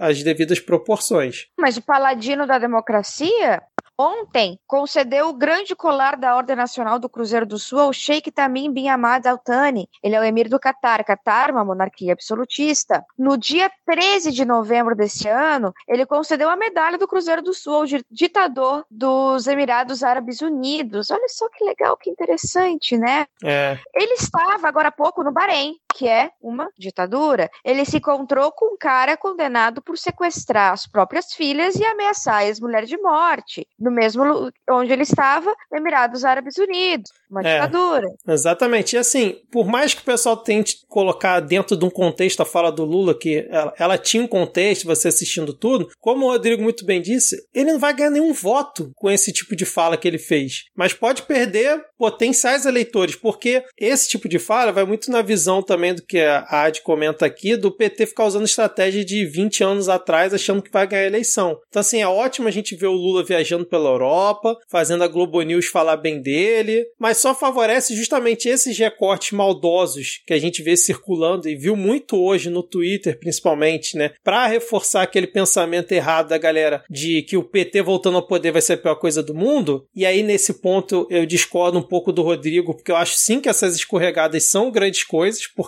você só vai reforçando aquele pensamento que parecia estar adormecido, mas que vai voltar cada vez mais forte de que o PT é pior pior coisa que pode acontecer, né? E aí eu, eu fico pensando aqui, principalmente pra galera aí que comanda, é, vai comandar essa, essa campanha do Lula, talvez campanha do Lula, que tipo assim, eu já vi o PT ganhando eleição fazendo campanha completamente pragmática ali, né? Pra conseguir manter o seu domínio. Então, por que quando a gente tá agora nessa pior quadra da história, a gente tem que ficar, no caso, o PT tem que ficar dando munição pro inimigo com falas como essa? Então, acho que tem que ter esse ajuste ajuste, porque por mais que sejam coisas pequenas, olhando num todo, quando você vai juntando várias escorregadas e vai alimentando esse ódio ao PT que ainda tá aí muito forte, eu acho que é totalmente prejudicial e a gente não tá no momento para esse tipo de coisa. Vou colocar um ponto, porque eu entendo o que você está dizendo, Vitor, e eu acho que, e eu tô tendo um déjà vu que eu acho que a gente já teve essa conversa. Eu acho que isso já aconteceu aqui.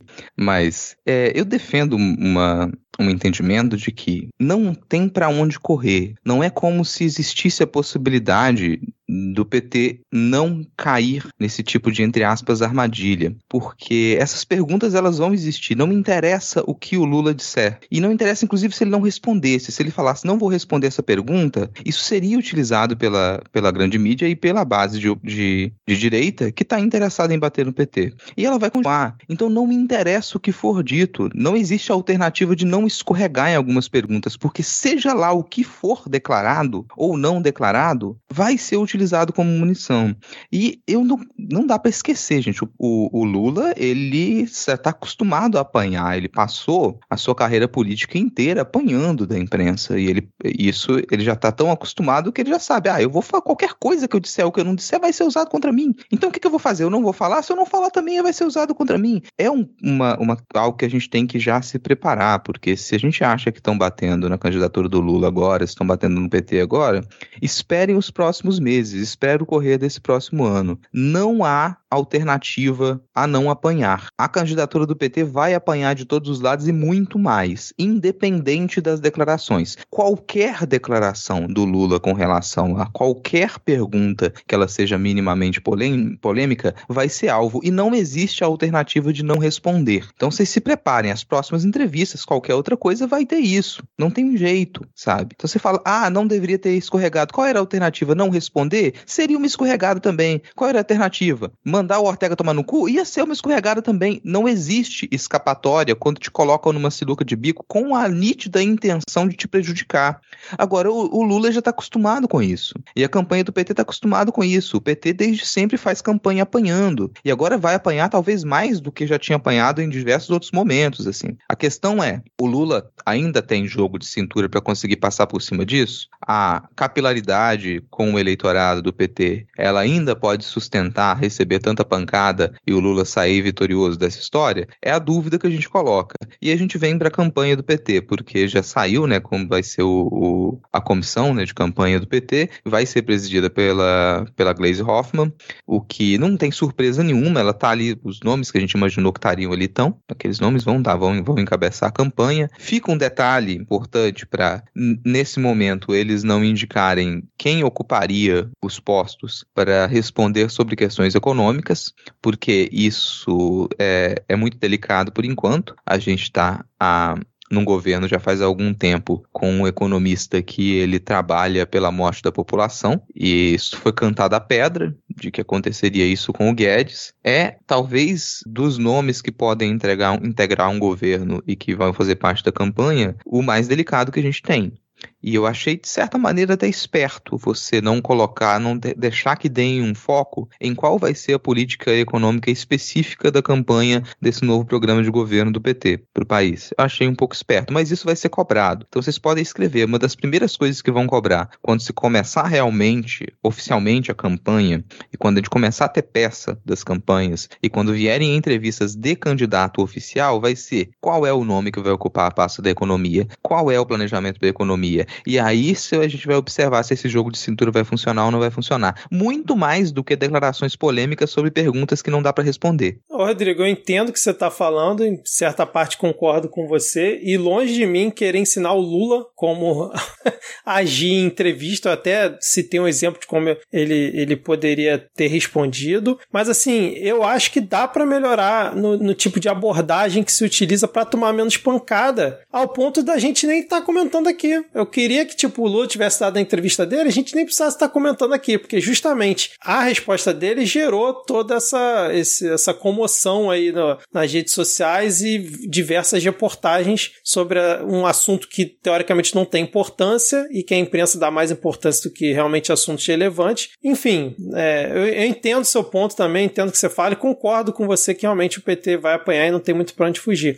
Agora, só em relação a essa, essa teoricamente, pessoas que estão, essas pessoas que estão é, ajudando né, a coordenar o que seria a, camp a campanha do PT. O, o, o, Rodrigo disse, né, a Glaze Hoffman, citaram também que Rui Falcão, Paulo Camoto. E é, recentemente eu tinha comentado aqui que eu estava com saudades de poder criticar o Mercadante, mas era só uma metáfora, tá, galera da campanha do PT? Você não precisa botar o Mercadante lá de volta. Porque assim, os nomes que tão, estão aqui descritos, Nelson Barbosa, porque foi o, o Thomas Trauman que ele trouxe, né, que depois dessa volta do Lula da Europa, ele estaria reunindo essa galera para começar a coordenação da campanha, e os nomes sempre, Padilha, é, Haddad e tudo mais. O meu ponto é, muita gente bateu justamente na campanha do PT em 2018 porque o PT não estava conversando com a base, né? Teve até aquela, aquele discurso clássico lá do, do Mano Brown. E quando eu vejo esses nomes do PT sem nenhuma novidade, sem um, nenhuma diversidade, eu fico perguntando o que, que o PT fez durante esse tempo todo. Porque outro dia o Lula estava aqui no Rio de Janeiro justamente conversando né, com lideranças do movimento negro, é, com várias lideranças de comunidades aqui do Rio de Janeiro, que era mostrando realmente uma abertura para novos diálogos, né, para novas mentes. E eu, quando a gente vê nesse momento, as mesmas cabeças de sempre dizem que vão orientar a campanha do Lula. Então eu fiquei com certo receio quando eu vi isso aqui, até por isso que eu, eu botei na pauta que me dá uma certa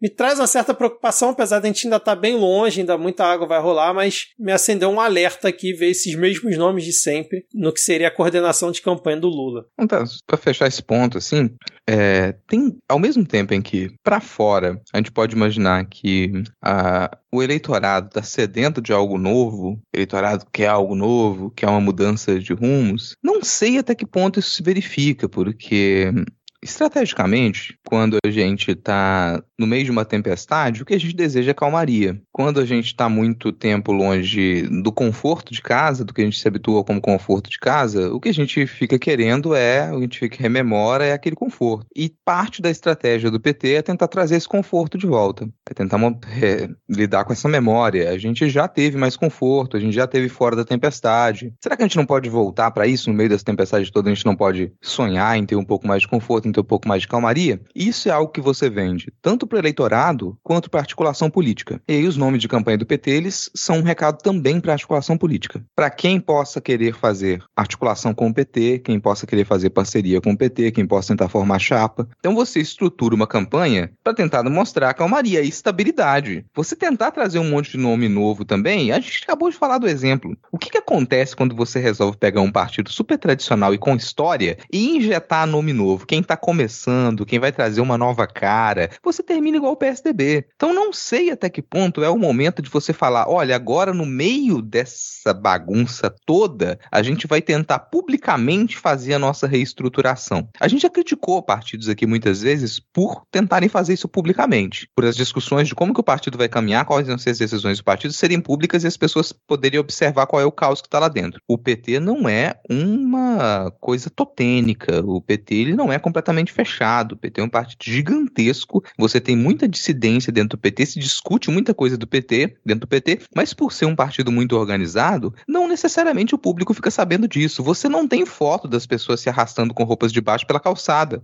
em prévia do PT. Então, não necessariamente o fato daqueles nomes ali eles estarem ali para talvez transmitir essa sensação de estabilidade, de que é uma, um partido político que ele tem peso e que ele consegue se manter e que ele é o que deve nos liderar agora para fora dessa tempestade, desse mar tumultuoso, internamente você tem uma série de discussões do que pode ser feito, de para que lado a gente vai caminhar. E essa é a impressão que eu fico também. Não quero cantar a pedra aqui de que o PT vai ser um partido completamente renovado. Não guardem tantas esperanças, gente. Não crie essas expectativas. Nem assim. eu guardo essa esperança. Só é... me estranhou, eu não vi nenhum nomezinho novo. Os mesmos nomes de sempre. É isso que eu tô falando. Também não tô falando que tem que ter uma renovação completa completo, não, mas não tem um, um nomezinho assim diferente. Esse é, esse é só o meu ponto. É isso então, vamos seguir com a pauta? Há de algum comentário? Podemos seguir? Rápido aqui então, vamos é, falar sobre outros candidatos aqui postulantes à cadeira do fungo presidencial, que foi o nosso querido Marreco. Aliás, o Marreco hoje, cara, o cara tava dentro do Senado, o cara não tem cargo público nenhum. O Marreco tem cargo público nenhum, tá só afiliado ao Podemos. O cara tava dentro do Senado falando em nome da bancada do Podemos Podemos no Senado, dando entrevista coletiva usando o púlpito do presidente da casa, inclusive, e todas as emissoras transmitindo, cara. É, é surreal essa campanha antecipada, né? Vamos, vamos com calma aí, Sérgio Moro. Tudo bem, né? A gente sabe que fazer campanha antecipada no Brasil é, é qualquer coisa, mas, porra, abusou um pouquinho, né? Mas o, o nosso querido Marreco, em cima da fala do Lula, do recorte maldoso da fala do Lula, ele disse assim: é o PT com a, entre aspas, democracia de Ortega que queremos para para o Brasil? Minha questão é: tá faltando óleo de peroba lá no Podemos? Porque o Moro mandar uma dessa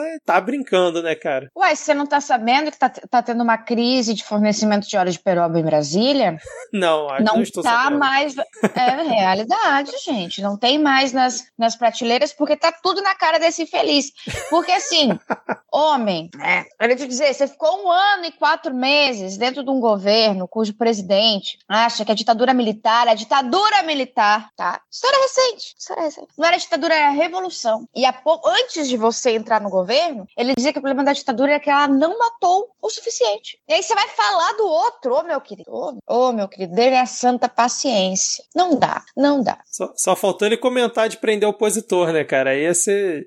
ia ser demais. Cara, não, aí o... era pra dar risada. É, o Moro, ele, ele é uma pessoa completamente é, delusional, assim, completamente. Ele provavelmente veste duas calças, porque ele tem que vestir uma calça, uma cueca por cima da calça para fingir que é o super-homem, e aí ele veste outra calça por cima para caso ele tenha que se revelar, ele poder tirar a fantasia de Clark Kent. Ele acredita que ele é o super-homem, ele acredita que ele é uma espécie de herói, que ele tá acima de tudo e de todos, e ele pode definir o que é certo e o que é errado e poder nos salvar do que ele pensa que é o grande mal. Ele realmente acredita nisso. Não há nenhuma explicação, nenhum discurso que vá poder convencer o Moro de que ele estava errado. Não há, não tem como. Ele realmente acredita que tudo que ele fez é certo, ele realmente acredita que ele ter passado por cima da lei para poder prender o Lula e eleger o Bolsonaro era o correto, porque ele é a lei, ele é a lei, ele é a justiça, ele é a verdade, ele é o caminho. É assim que funciona o pensamento de Sérgio Moro, o que torna a coisa muito mais risível, porque ele é um coitado. Ele tem um intelecto extremamente reduzido, ele é incapaz de utilizar a linguagem formal, ele não, ele não compreende o nosso idioma, ele não sabe se expressar. A voz dele é patética, e aí fica o trocadilho, né, com a ave. A voz dele é patética. Ele não consegue surtir um efeito de se impor, porque na medida em que ele começa a falar, as pessoas sentem vontade de rir. Então ele não tem condição de exercer um cargo político de ressonância. É. E o ressonância que também é uma piada, tá? ele não tem como assumir esse tipo de postura. No entanto, ele é nesse momento a única alternativa da grande mídia e das grandes figuras do Congresso. Ele é a única alternativa. Ele é a grande aposta para poder retirar Jair Bolsonaro de cena e ir para o segundo turno com o Lula com alguma chance de vitória. Não tem outra alternativa. Então você já pode observar que enquanto a candidatura dele está sendo testada, e é o que está acontecendo agora, é aquela velha história. Até quando a gente espera para ver se vai decolar ou se não vai decolar? Nesse momento, a candidatura de Sérgio Moro está sendo testada. E você vai vão se utilizar de todas as artimanhas para poder deixar ele em cena, colocar ele em foco e perceber quantos por cento ele vai realmente chamar de, de eleitorado agora. E não precisa ser muito. Se ele conseguir chegar ali nas próximas pesquisas a 10, 12, 15%, isso já vai ser mais do que suficiente para eles comprarem a candidatura do Moro e dali para frente você pode esperar que vai ser, além de bater no PT, vai ser a canonização do Sérgio Moro na imprensa oficial do Brasil, na grande imprensa oficial do, do grande mercado. É o candidato, porque já se pinta o cenário de ou Moro ou Lula. Bolsonaro começa a ser jogado de escanteio. E você percebe isso por essa, esse convite dele para falar no Congresso. É uma demonstração disso. Você percebe a quantidade de, de programas que ele é chamado para dar entrevista, programas de peso, de acesso nacional, e numa certa insistência de que o Moro está aprendendo a ser um político. Deem muita atenção para isso, porque isso reverbera de uma certa maneira em quem está cansado da política tradicional. Então você pega aquela, aquele mote do, do político novidade, do ah, não sou político, sou gestor, pro não sou político, estou preocupado com a justiça, mas eu estou aprendendo a fazer política. Confia em mim, porque eu sou uma pessoa que sabe o que está fazendo e quer aprender. Traz uma carga de humildade que é talvez a única maneira de você vender esse indivíduo que não consegue falar duas fases sem soltar um quen. Aí, ah, ele é humilde, ele está aprendendo a ser político, e é disso que a gente precisa agora, porque olha o que os políticos fizeram com a gente. Então, talvez a gente devesse confiar nessa pessoa que está super disposta a, a arranjar um caminho. Vamos aprender junto com ele. Eu vou até cantar. Essa vai vir. Ele vai falar essa, essa mesma merda de frase em campanha. Eu tô aqui para aprender junto com vocês. Cara, hoje eu assisti essa fala dele no Senado e ele é ruim demais mesmo. Ele fica mexendo a cabeça para um lado, para outro, ele não sabe o que fazer com as mãos, é, é, patético, como o Rodrigo disse. Inclusive, ele disse essa semana que existem pessoas boas no Centrão. Olha, já uma mudança aí de Sérgio Moro, já elogiando o Centrão. O nosso querido amigo Ciro, né, a gente tem comentado o Ciro na, na nossa cota aqui, disse que o Moro foi um juiz incompetente garantiu impunidade a Lula, que fez um dos governos mais corruptos da história e o Ciro gosta de não se ajudar, né, cara? Agora ele tá tentando atacar o Moro, né, porque já viu que tá perdendo qualquer chance de terceira via dele e continua batendo no Lula ao mesmo tempo. Algum comentário aí sobre o Ciro? Podemos seguir? Nada? Porque agora a gente fecha. Ah, fala. Posso só um comentário. Claro. Por que, que a gente vai gastar tempo da nossa nosso querido podcast com uma pessoa que vai ficar em quinto lugar? É isso. A gente gastou esse tempo todo já com quem vai ficar em terceiro, com quem vai ficar em quarto. Agora você quer que a gente pede também quem vai ficar em quinto? Sou obrigado a abrir discordância aqui. Eu vou ter que abrir discordância com a AD porque o Ciro não vai se candidatar. Você acha que ele desiste ainda no meio do caminho? passada. Rapaz, Rodrigo costuma acertar aí nessas previsões dele aí de filiação, candidatura, enfim. Mas falando em Ciro, vamos fechar esse bloco eleições 2022 aqui. A gente pode até instituir um bloco eleições 2022 aqui até ano que vem direto, hein? Porque toda semana a gente acaba falando. Surgiu uma pesquisa da Paraná Pesquisas, e aí aquele momento para você dar aquela risadinha assim de, né? Com consulta de 16 a 19 de novembro, onde mostra Lula em primeiro lugar com 35,1%, Bolsonaro em segundo com 29,8% e em terceiro lugar já vem o Moro com 11% e o Ciro já está em quarto, galera. O Ciro está em quarto lugar com 6,1% e Eduardo Leite aparece ali em quinto com 1,6%, aí começa a galera do 1%, mas Ciro Gomes, pela Paraná Pesquisas, já foi ultrapassado por Sérgio Moro, Marreco e tá feia coisa, cara. Vamos seguir. essa pesquisa é realmente pra rir, né? Porque. É, assim, era pra rir só, mas vocês nem É. riram. Então... Nível de confiabilidade. Porque eu tô olhando aqui e fiquei. O nível de confiabilidade da pesquisa dessa, eu não sei, cara. Eu não sei. É, mas a, a- tem que também, gente, tem que procurar os, as vezes em que as agências acertaram os resultados das eleições, né? Porque agora queriam que isso fosse obrigatório para a campanha política, que, você, que as agências de pesquisas declarassem quantas vezes elas acertaram e quantas vezes elas erraram. Então, eu não sei quantas vezes a Paraná Pesquisa aceitou também. Mas eu acho curioso de perceber aqui no uma das dos, dos resultados indicados nessa pesquisa para segundo turno entre Lula e Bolsonaro, Lula vencendo com 42% e Bolsonaro ficando com 35%, que me parece muito. Mas aqui tenho já uma prévia de Lula e Moro, e o Moro já apareceria com quase 30% dos votos nessa nessa estimativa. O Lula ainda venceria, mas isso aqui com certeza alegra muita gente, porque é, é aquele indicativo que se espera muitas vezes, uma confirmação de que a candidatura do, Mo- do Moro ela realmente seria viável e que ele poderia competir contra o Lula no segundo turno. Porque se você pega com tanta antecedência, faz uma pesquisa de uma candidatura que ela foi colocada em pauta muito recentemente e num segundo turno você já teria uma diferença dessa, quase 30% de votos para o Moro, 40% para o Lula, é o indicativo que quem quer acredita. Quem quer investir vai nessa em fundo e joga tudo que tem ali, porque é, é possível. E honestamente, por mais triste que pareça, eu acho que dependendo do investimento em cima dessa candidatura do Moro, realmente é possível que um, um número desse se verifique ou até que a posição dele melhore daqui para frente. Tô contigo nessa, Rodrigo. Agora, rapidinho, assim, imagens que trazem paz. O Touro de Ouro acaba de ser retirado pela B3 no centro de São Paulo após a multa por falta de licença. Uma semana depois de ser colocado, aquela coisa ridícula, cafona, retiraram depois da a- atuação aí da prefeitura, né? PS do PS, quando a gente estava discutindo aqui, eu estava vendo o Fernando Rich, sabe? O grande defensor do touro. Ele tá muito triste. Ele levantou uma hashtag, devolva o touro de ouro.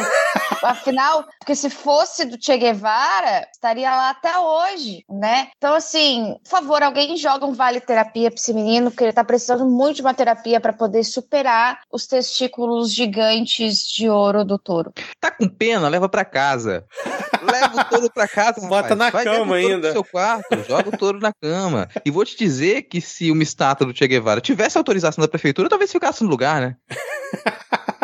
Ai, caraca, hashtag devolva o touro de ouro. Que coisa ridícula, cara. Bom, a gente tem mais E é feito de isopor.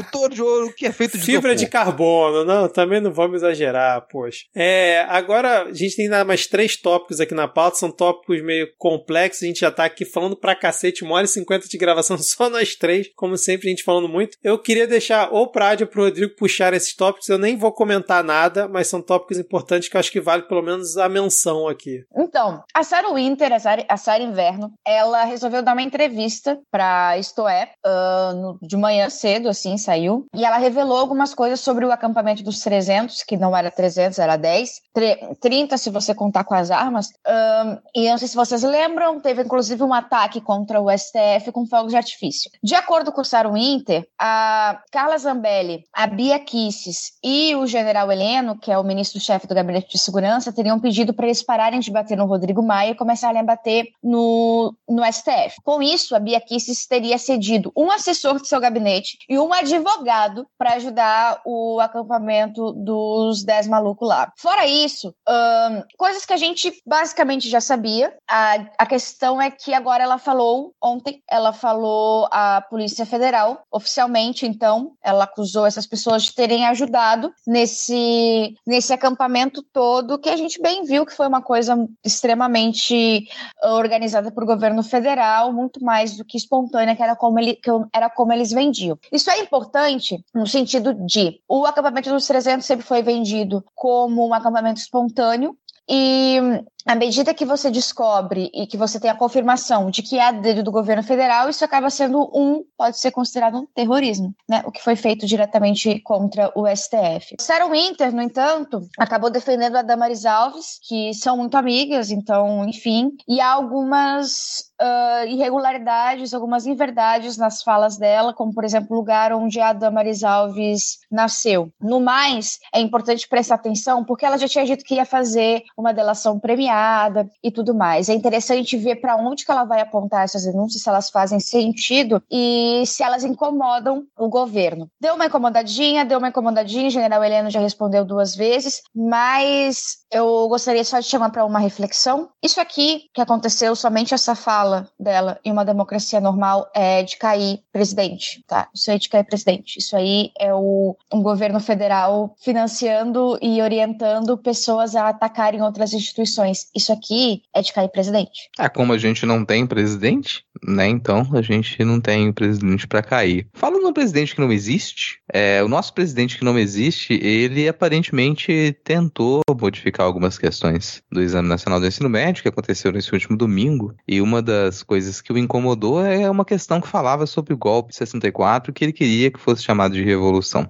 Não conseguiu sucesso nessa grande interferência. A gente comentou do Enem aqui no, no episódio passado, e uma das coisas que a gente falou é que fica nítido a interferência, uma, a prova passar por uma certa escolha de questão ali, você ter gente tendo acesso à prova que não deveria ter. Tem a denúncia dos servidores e servidores do INEP, que eles apontaram que tem uma, além da interferência externa, você tem um problema grande de gestão. O INEP está completamente aparelhado e uma falta de competência na administração que faz com que uma série de erros aconteçam e esses funcionários não quiseram assinar para assumir o erro de algo que está mal feito. Mas o Enem aconteceu. E como também a gente comentou aqui, bom, mesmo que haja uma, inter, uma interferência ali, tentativa de escolher uma outra questão, as questões que compõem o Enem, elas vêm de um banco de questões. Então não, você não inventa a questão ali do nada para colocar como talvez o Bolsonaro gostaria que fosse. Ele não pode chegar lá e falar, troca esse termo aqui na questão, troca aquilo, aquilo outro, ou coloca uma questão aí que fala que eu sou eu sou imbrochável. Não tem como ele fazer isso. O banco de questão continua sendo seguido e a prova, ela foi uma prova razoável. Agora que ela já aconteceu a primeira parte da prova, a gente já teve acesso a algumas dessas questões, né? Eu não fiz a prova, não peguei para ver a prova inteira, mas pelos comentários deu para entender que, bom, a prova é razoável, tem questões interessantes. Gostaria só de ressaltar que é, censor do Estado normalmente é burro. Censor do Estado não consegue compreender muito bem quando tem uma questão um pouco mais complexa e às vezes até pensa, nossa, eu vou sair cortando tudo isso aqui porque isso aqui é coisa ideológica. Só que se vem algo nitidamente técnico, como são a maioria das questões, mas que pede um raciocínio que pode te levar a fazer diversas críticas, expor seu pensamento crítico como estudante, eles não conseguem perceber como foi o caso da redação. O tema da redação é voltado para registro civil, né, a democratização do registro civil, acesso ao registro civil, e que te permite falar sobre muita coisa com relação a isso. Por exemplo, registro de, de pessoas transgênero. Você pode, poderia abordar isso na sua redação. É uma das problemáticas envolvidas em registro civil. É, as recentes polêmicas em torno da possibilidade ou não de se registrar na, no passaporte de crianças duas mães, dois pais, e que isso foi uma, um bafafá lá no começo do governo Bolsonaro. Então o governo Bolsonaro ele tem movido muitas peças contra uh, uma maior democratização do registro civil, uma maior diversidade para o registro civil,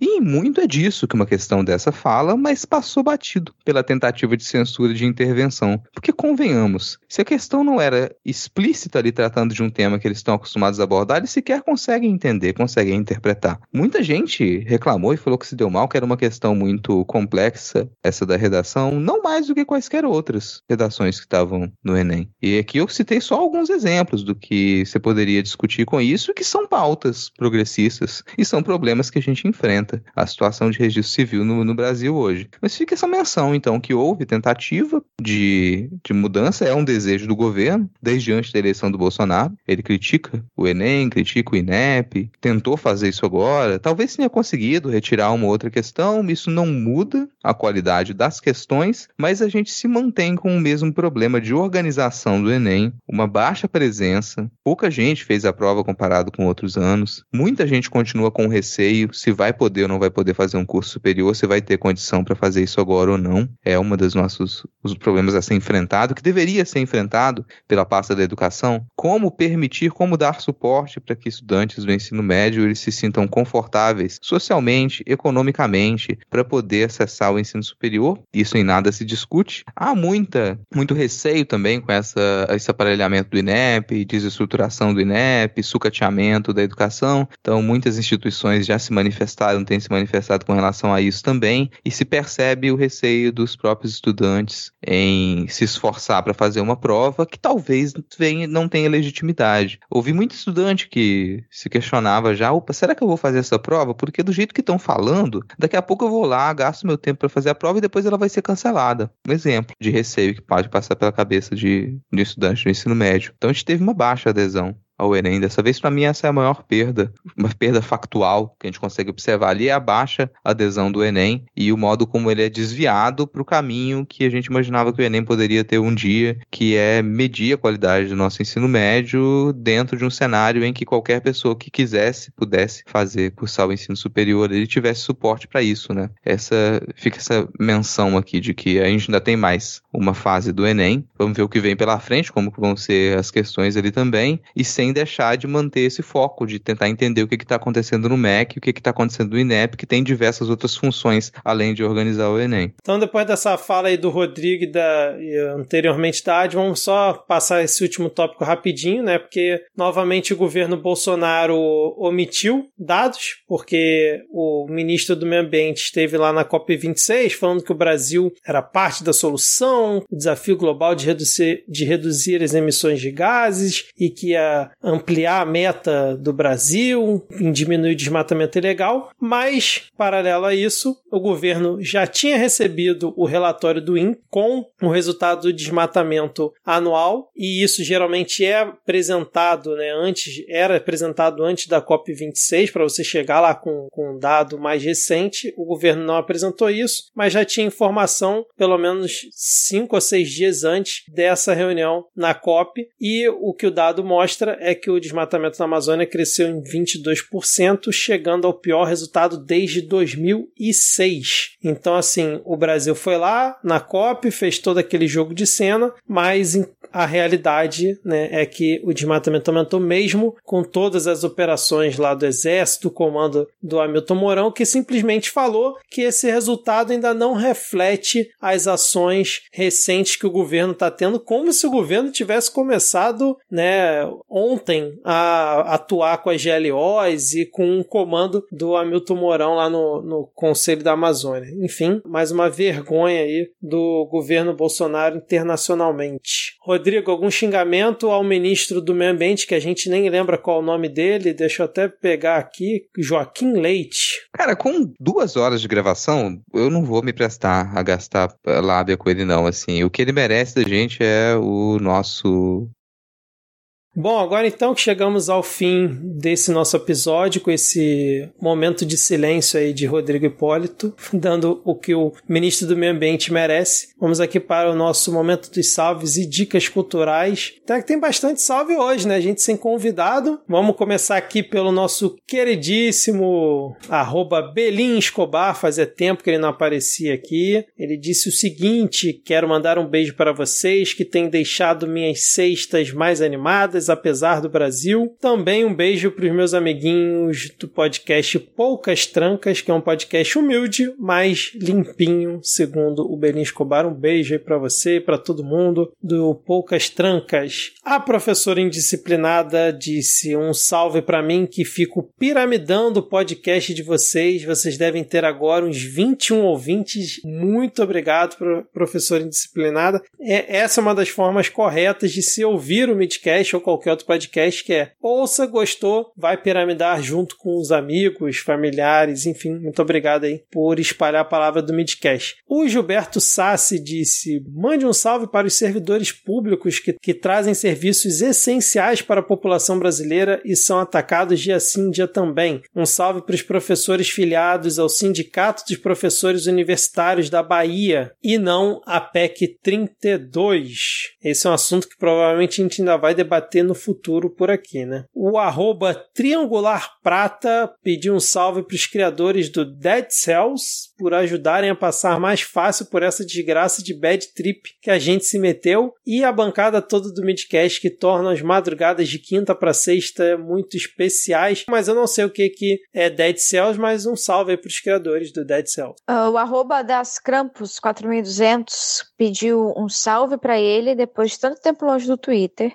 Mandou um beijo para todo mundo aqui da bancada e um cheiro no cangote para todos os estudantes que prestaram o Enem e são também ouvintes do Midcast Política. Essa é a melhor forma de você estudar para o Enem e não passar para nenhuma universidade pública. A Débora Marotti disse que está precisando muito de um abraço para ver se recarga a bateria de esperança. Tá difícil, amiga, tá foda. É, deu, mandou um beijo para cada um de nós, agradeceu pelas risadas e disse que tá com saudade da Tupá Guerra e do Denis Almeida. E tá aguardando o Lula. É isso aí. Hashtag Lula no Midcast. Deixa de timidez, presidente. Vem pra cá, vem, diz Débora. É isso aí, É assim mesmo que é. Esse, esse é o espírito que a gente gosta.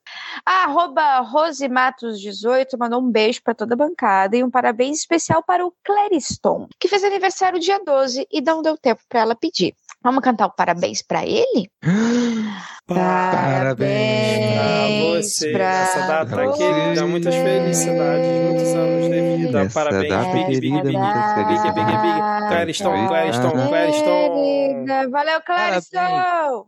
A Thaís Júnior, a Thaís Júnior disse, oi, oi, me mandem beijos, beijos. Tô aceitando os abraços também. Abraço. Então, tá, tá com carente, vai aí, beijos e abraços pra diminuir essa carência. Jornal Ataque, sempre presente. Jornal Ataque, pediu um salve pro Jornal Ataque um salve pro Jornal Ataque. E para todos da bancada do Adcast, que é o podcast que existe dentro do Midcast, ou o Midcast existe dentro do Adcast, vai ficar sempre essa dúvida. E tá aqui, então, um salve para toda a bancada do Adcast. Denis Almeida, nosso querido Denis Almeida, disse: só desejar um abraço de sempre para toda a bancada e para todos os ouvintes. Estou muito quieto essas semanas, mas sempre ouvindo vocês. Força, Denis. Aí sempre a gente tá junto com você também. Senhor Basso, meu outro patrão, patrão Senhor disse disse um salve para toda essa bancada querida e um salve pro Doguinho Farofa, que está resfriado e totalmente drogado de dipirona. Fica aí então um abraço pro Denis e um lambejo pro Farofa. Gilmar Miranda, para encerrar aqui os salves, disse: Meu nível hoje! Exclamação. Nada como fechar o dia com vocês. Tripla exclamação. Então vamos lá cantar um parabéns para Gilmar Miranda. 3, 2, 1, vai. Parabéns pra você. Gilmar, nessa data querida. O sobrenome começa com ele. Mais um pouco seria o Mendes. Parabéns. Você por acaso é parente da Gretchen? Ó.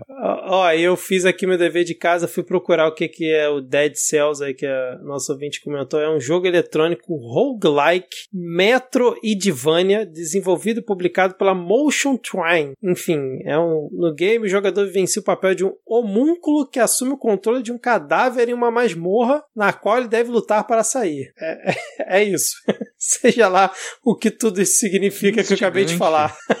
eu palavrei palavras aqui que eu não tenho ideia do que eu falei aqui. É, rapidinho aqui, deixa eu indicar dois filmes. O primeiro é da Netflix, é o Alerta Vermelho, um filme bem divertido, onde mostra aí ladrões de joias preciosas e tudo mais, com um elenco É aquele que o The Rock faz o Foucault, né? Exatamente. Com o Ryan Reynolds, com a Gal Gadot. É Gal Gadot que fala? Gal Gadot, sei lá. Enfim, a Mulher Maravilha. Filme muito divertido, gostei. E queria indicar também o Shang-Chi, tá lá no Disney Plus. Shang-Chi, a Lenda dos Dez Anéis. Vi umas críticas depois e tal, sobre questão de representatividade e tudo mais, mas é um filme muito divertido, eu gostei pra caramba. Foram duas horas, muitas lutinhas, muita ação. E assistam Shang-Chi também. Cara, eu vou indicar aqui, eu sempre indico podcasts é, os mais variados. E também vou indicar podcast do qual eu participo, né? E já indiquei em outros momentos aqui e repito a indicação do Pindorama, que é um dos podcasts da Rede Leitor Cabuloso. O senhor Basso esteve aqui na semana passada com a gente. No Pindorama a gente conversa sobre narrativas curtas da recente ficção especulativa nacional, publicada em revista de circulação gratuita. E o, o programa que vai ser lançado nessa quarta-feira, amanhã do dia que a gente está gravando isso, então eu não ouvi ainda, é sobre a minha noveleta publicada na Mafagafo, Não Pague pela Boa Morte. Quem participou do programa é o senhor Basso, a Vanessa Guedes e o Moacir Fio, da Escambanáutica. Vanessa Guedes, da, da revista Eita, Moacir Fio, da Escambanáutica, do coletivo Escambal. Não ouvi o episódio ainda, estou super curioso para saber o que, que eles falaram sobre a minha narrativa, então é uma dupla indicação. Escutem o Pindorama e leiam a minha noveleta na Mafagafo, em mafagaforevista.com.br. A minha segunda indicação, já que eu falei do anime do Cowboy Bebop aqui, quando a gente gravou com a Thaís Kisuki, Agora eu vou falar do live action. A gente já começou a assistir aqui em casa. A gente assistiu até a metade, mais ou menos. Eu tô me divertindo bastante. Tô achando muito boa essa adaptação pro live action. E para quem não assistiu o anime, como é o caso do Vitor, vai dar para entender também, vai dar para pegar, mas eu sugiro fortemente que assistam o anime e agora também esse live action. Bom, eu vou indicar só música hoje, porque eu estou com raiva do Grammy pois o Grammy Snowball, simplesmente o melhor álbum do ano e o maior álbum de rock and roll, foi o Plastic Hearts de Miley Cyrus. Pelo 16º ano seguido, não há indicação para a grande rainha. Então, escutem, dê streaming para a lenda, já que a academia não dá o devido valor a quem merece. E o outro álbum, na verdade, é de um brasileiro mexicano, que é o Tóxico, do Sebastianismos. O Sebastianismos é um projeto paralelo do Sebastião, da Francisca Lombre. É um projeto de pop punk. E tá bem massa o disco do cara. Na semana que vem, ele começa a sair em turnê a primeira turnê dele com esse projeto, primeira turnê após a pandemia, primeira turnê da vida com o projeto Sebastianismo, e eu estarei lá no show em Porto Alegre, que é o que abre a turnê, e com talvez algumas surpresinhas e alguns projetos junto com essa galera aí da música, etc e tal, então fiquem de olho. Eita, eu achei que você ia reclamar que Fresno não tava no Grammy. Mas aí que você perdeu. O Grammy Latino, sabe o CD da Tuyo? Sabe Tuyo? Tuyo? Sim. Então, foi produzido pelo Lucas Silveira da Fresno e foi indicado ao Grammy Latino. Ganhou? Não ganhou, mas foi indicado, entendeu? Ah, então tava lá, né? Tava presente. É. Maravilha. Bom, depois de todas essas indicações, então, chegamos aqui. Cara, eu, assim, eu sei que a gente fala muito e tal, mas é sempre impressionante. Só nós três, duas horas e onze de gravação. sei lá com quanto vai ficar o episódio final, mas é isso. Valeu, Aide, valeu, Rodrigo, por mais uma semana, semana cansativa e até a próxima. Tá chegando as férias, hein? Abraço, valeu! Valeu, valeu. falou!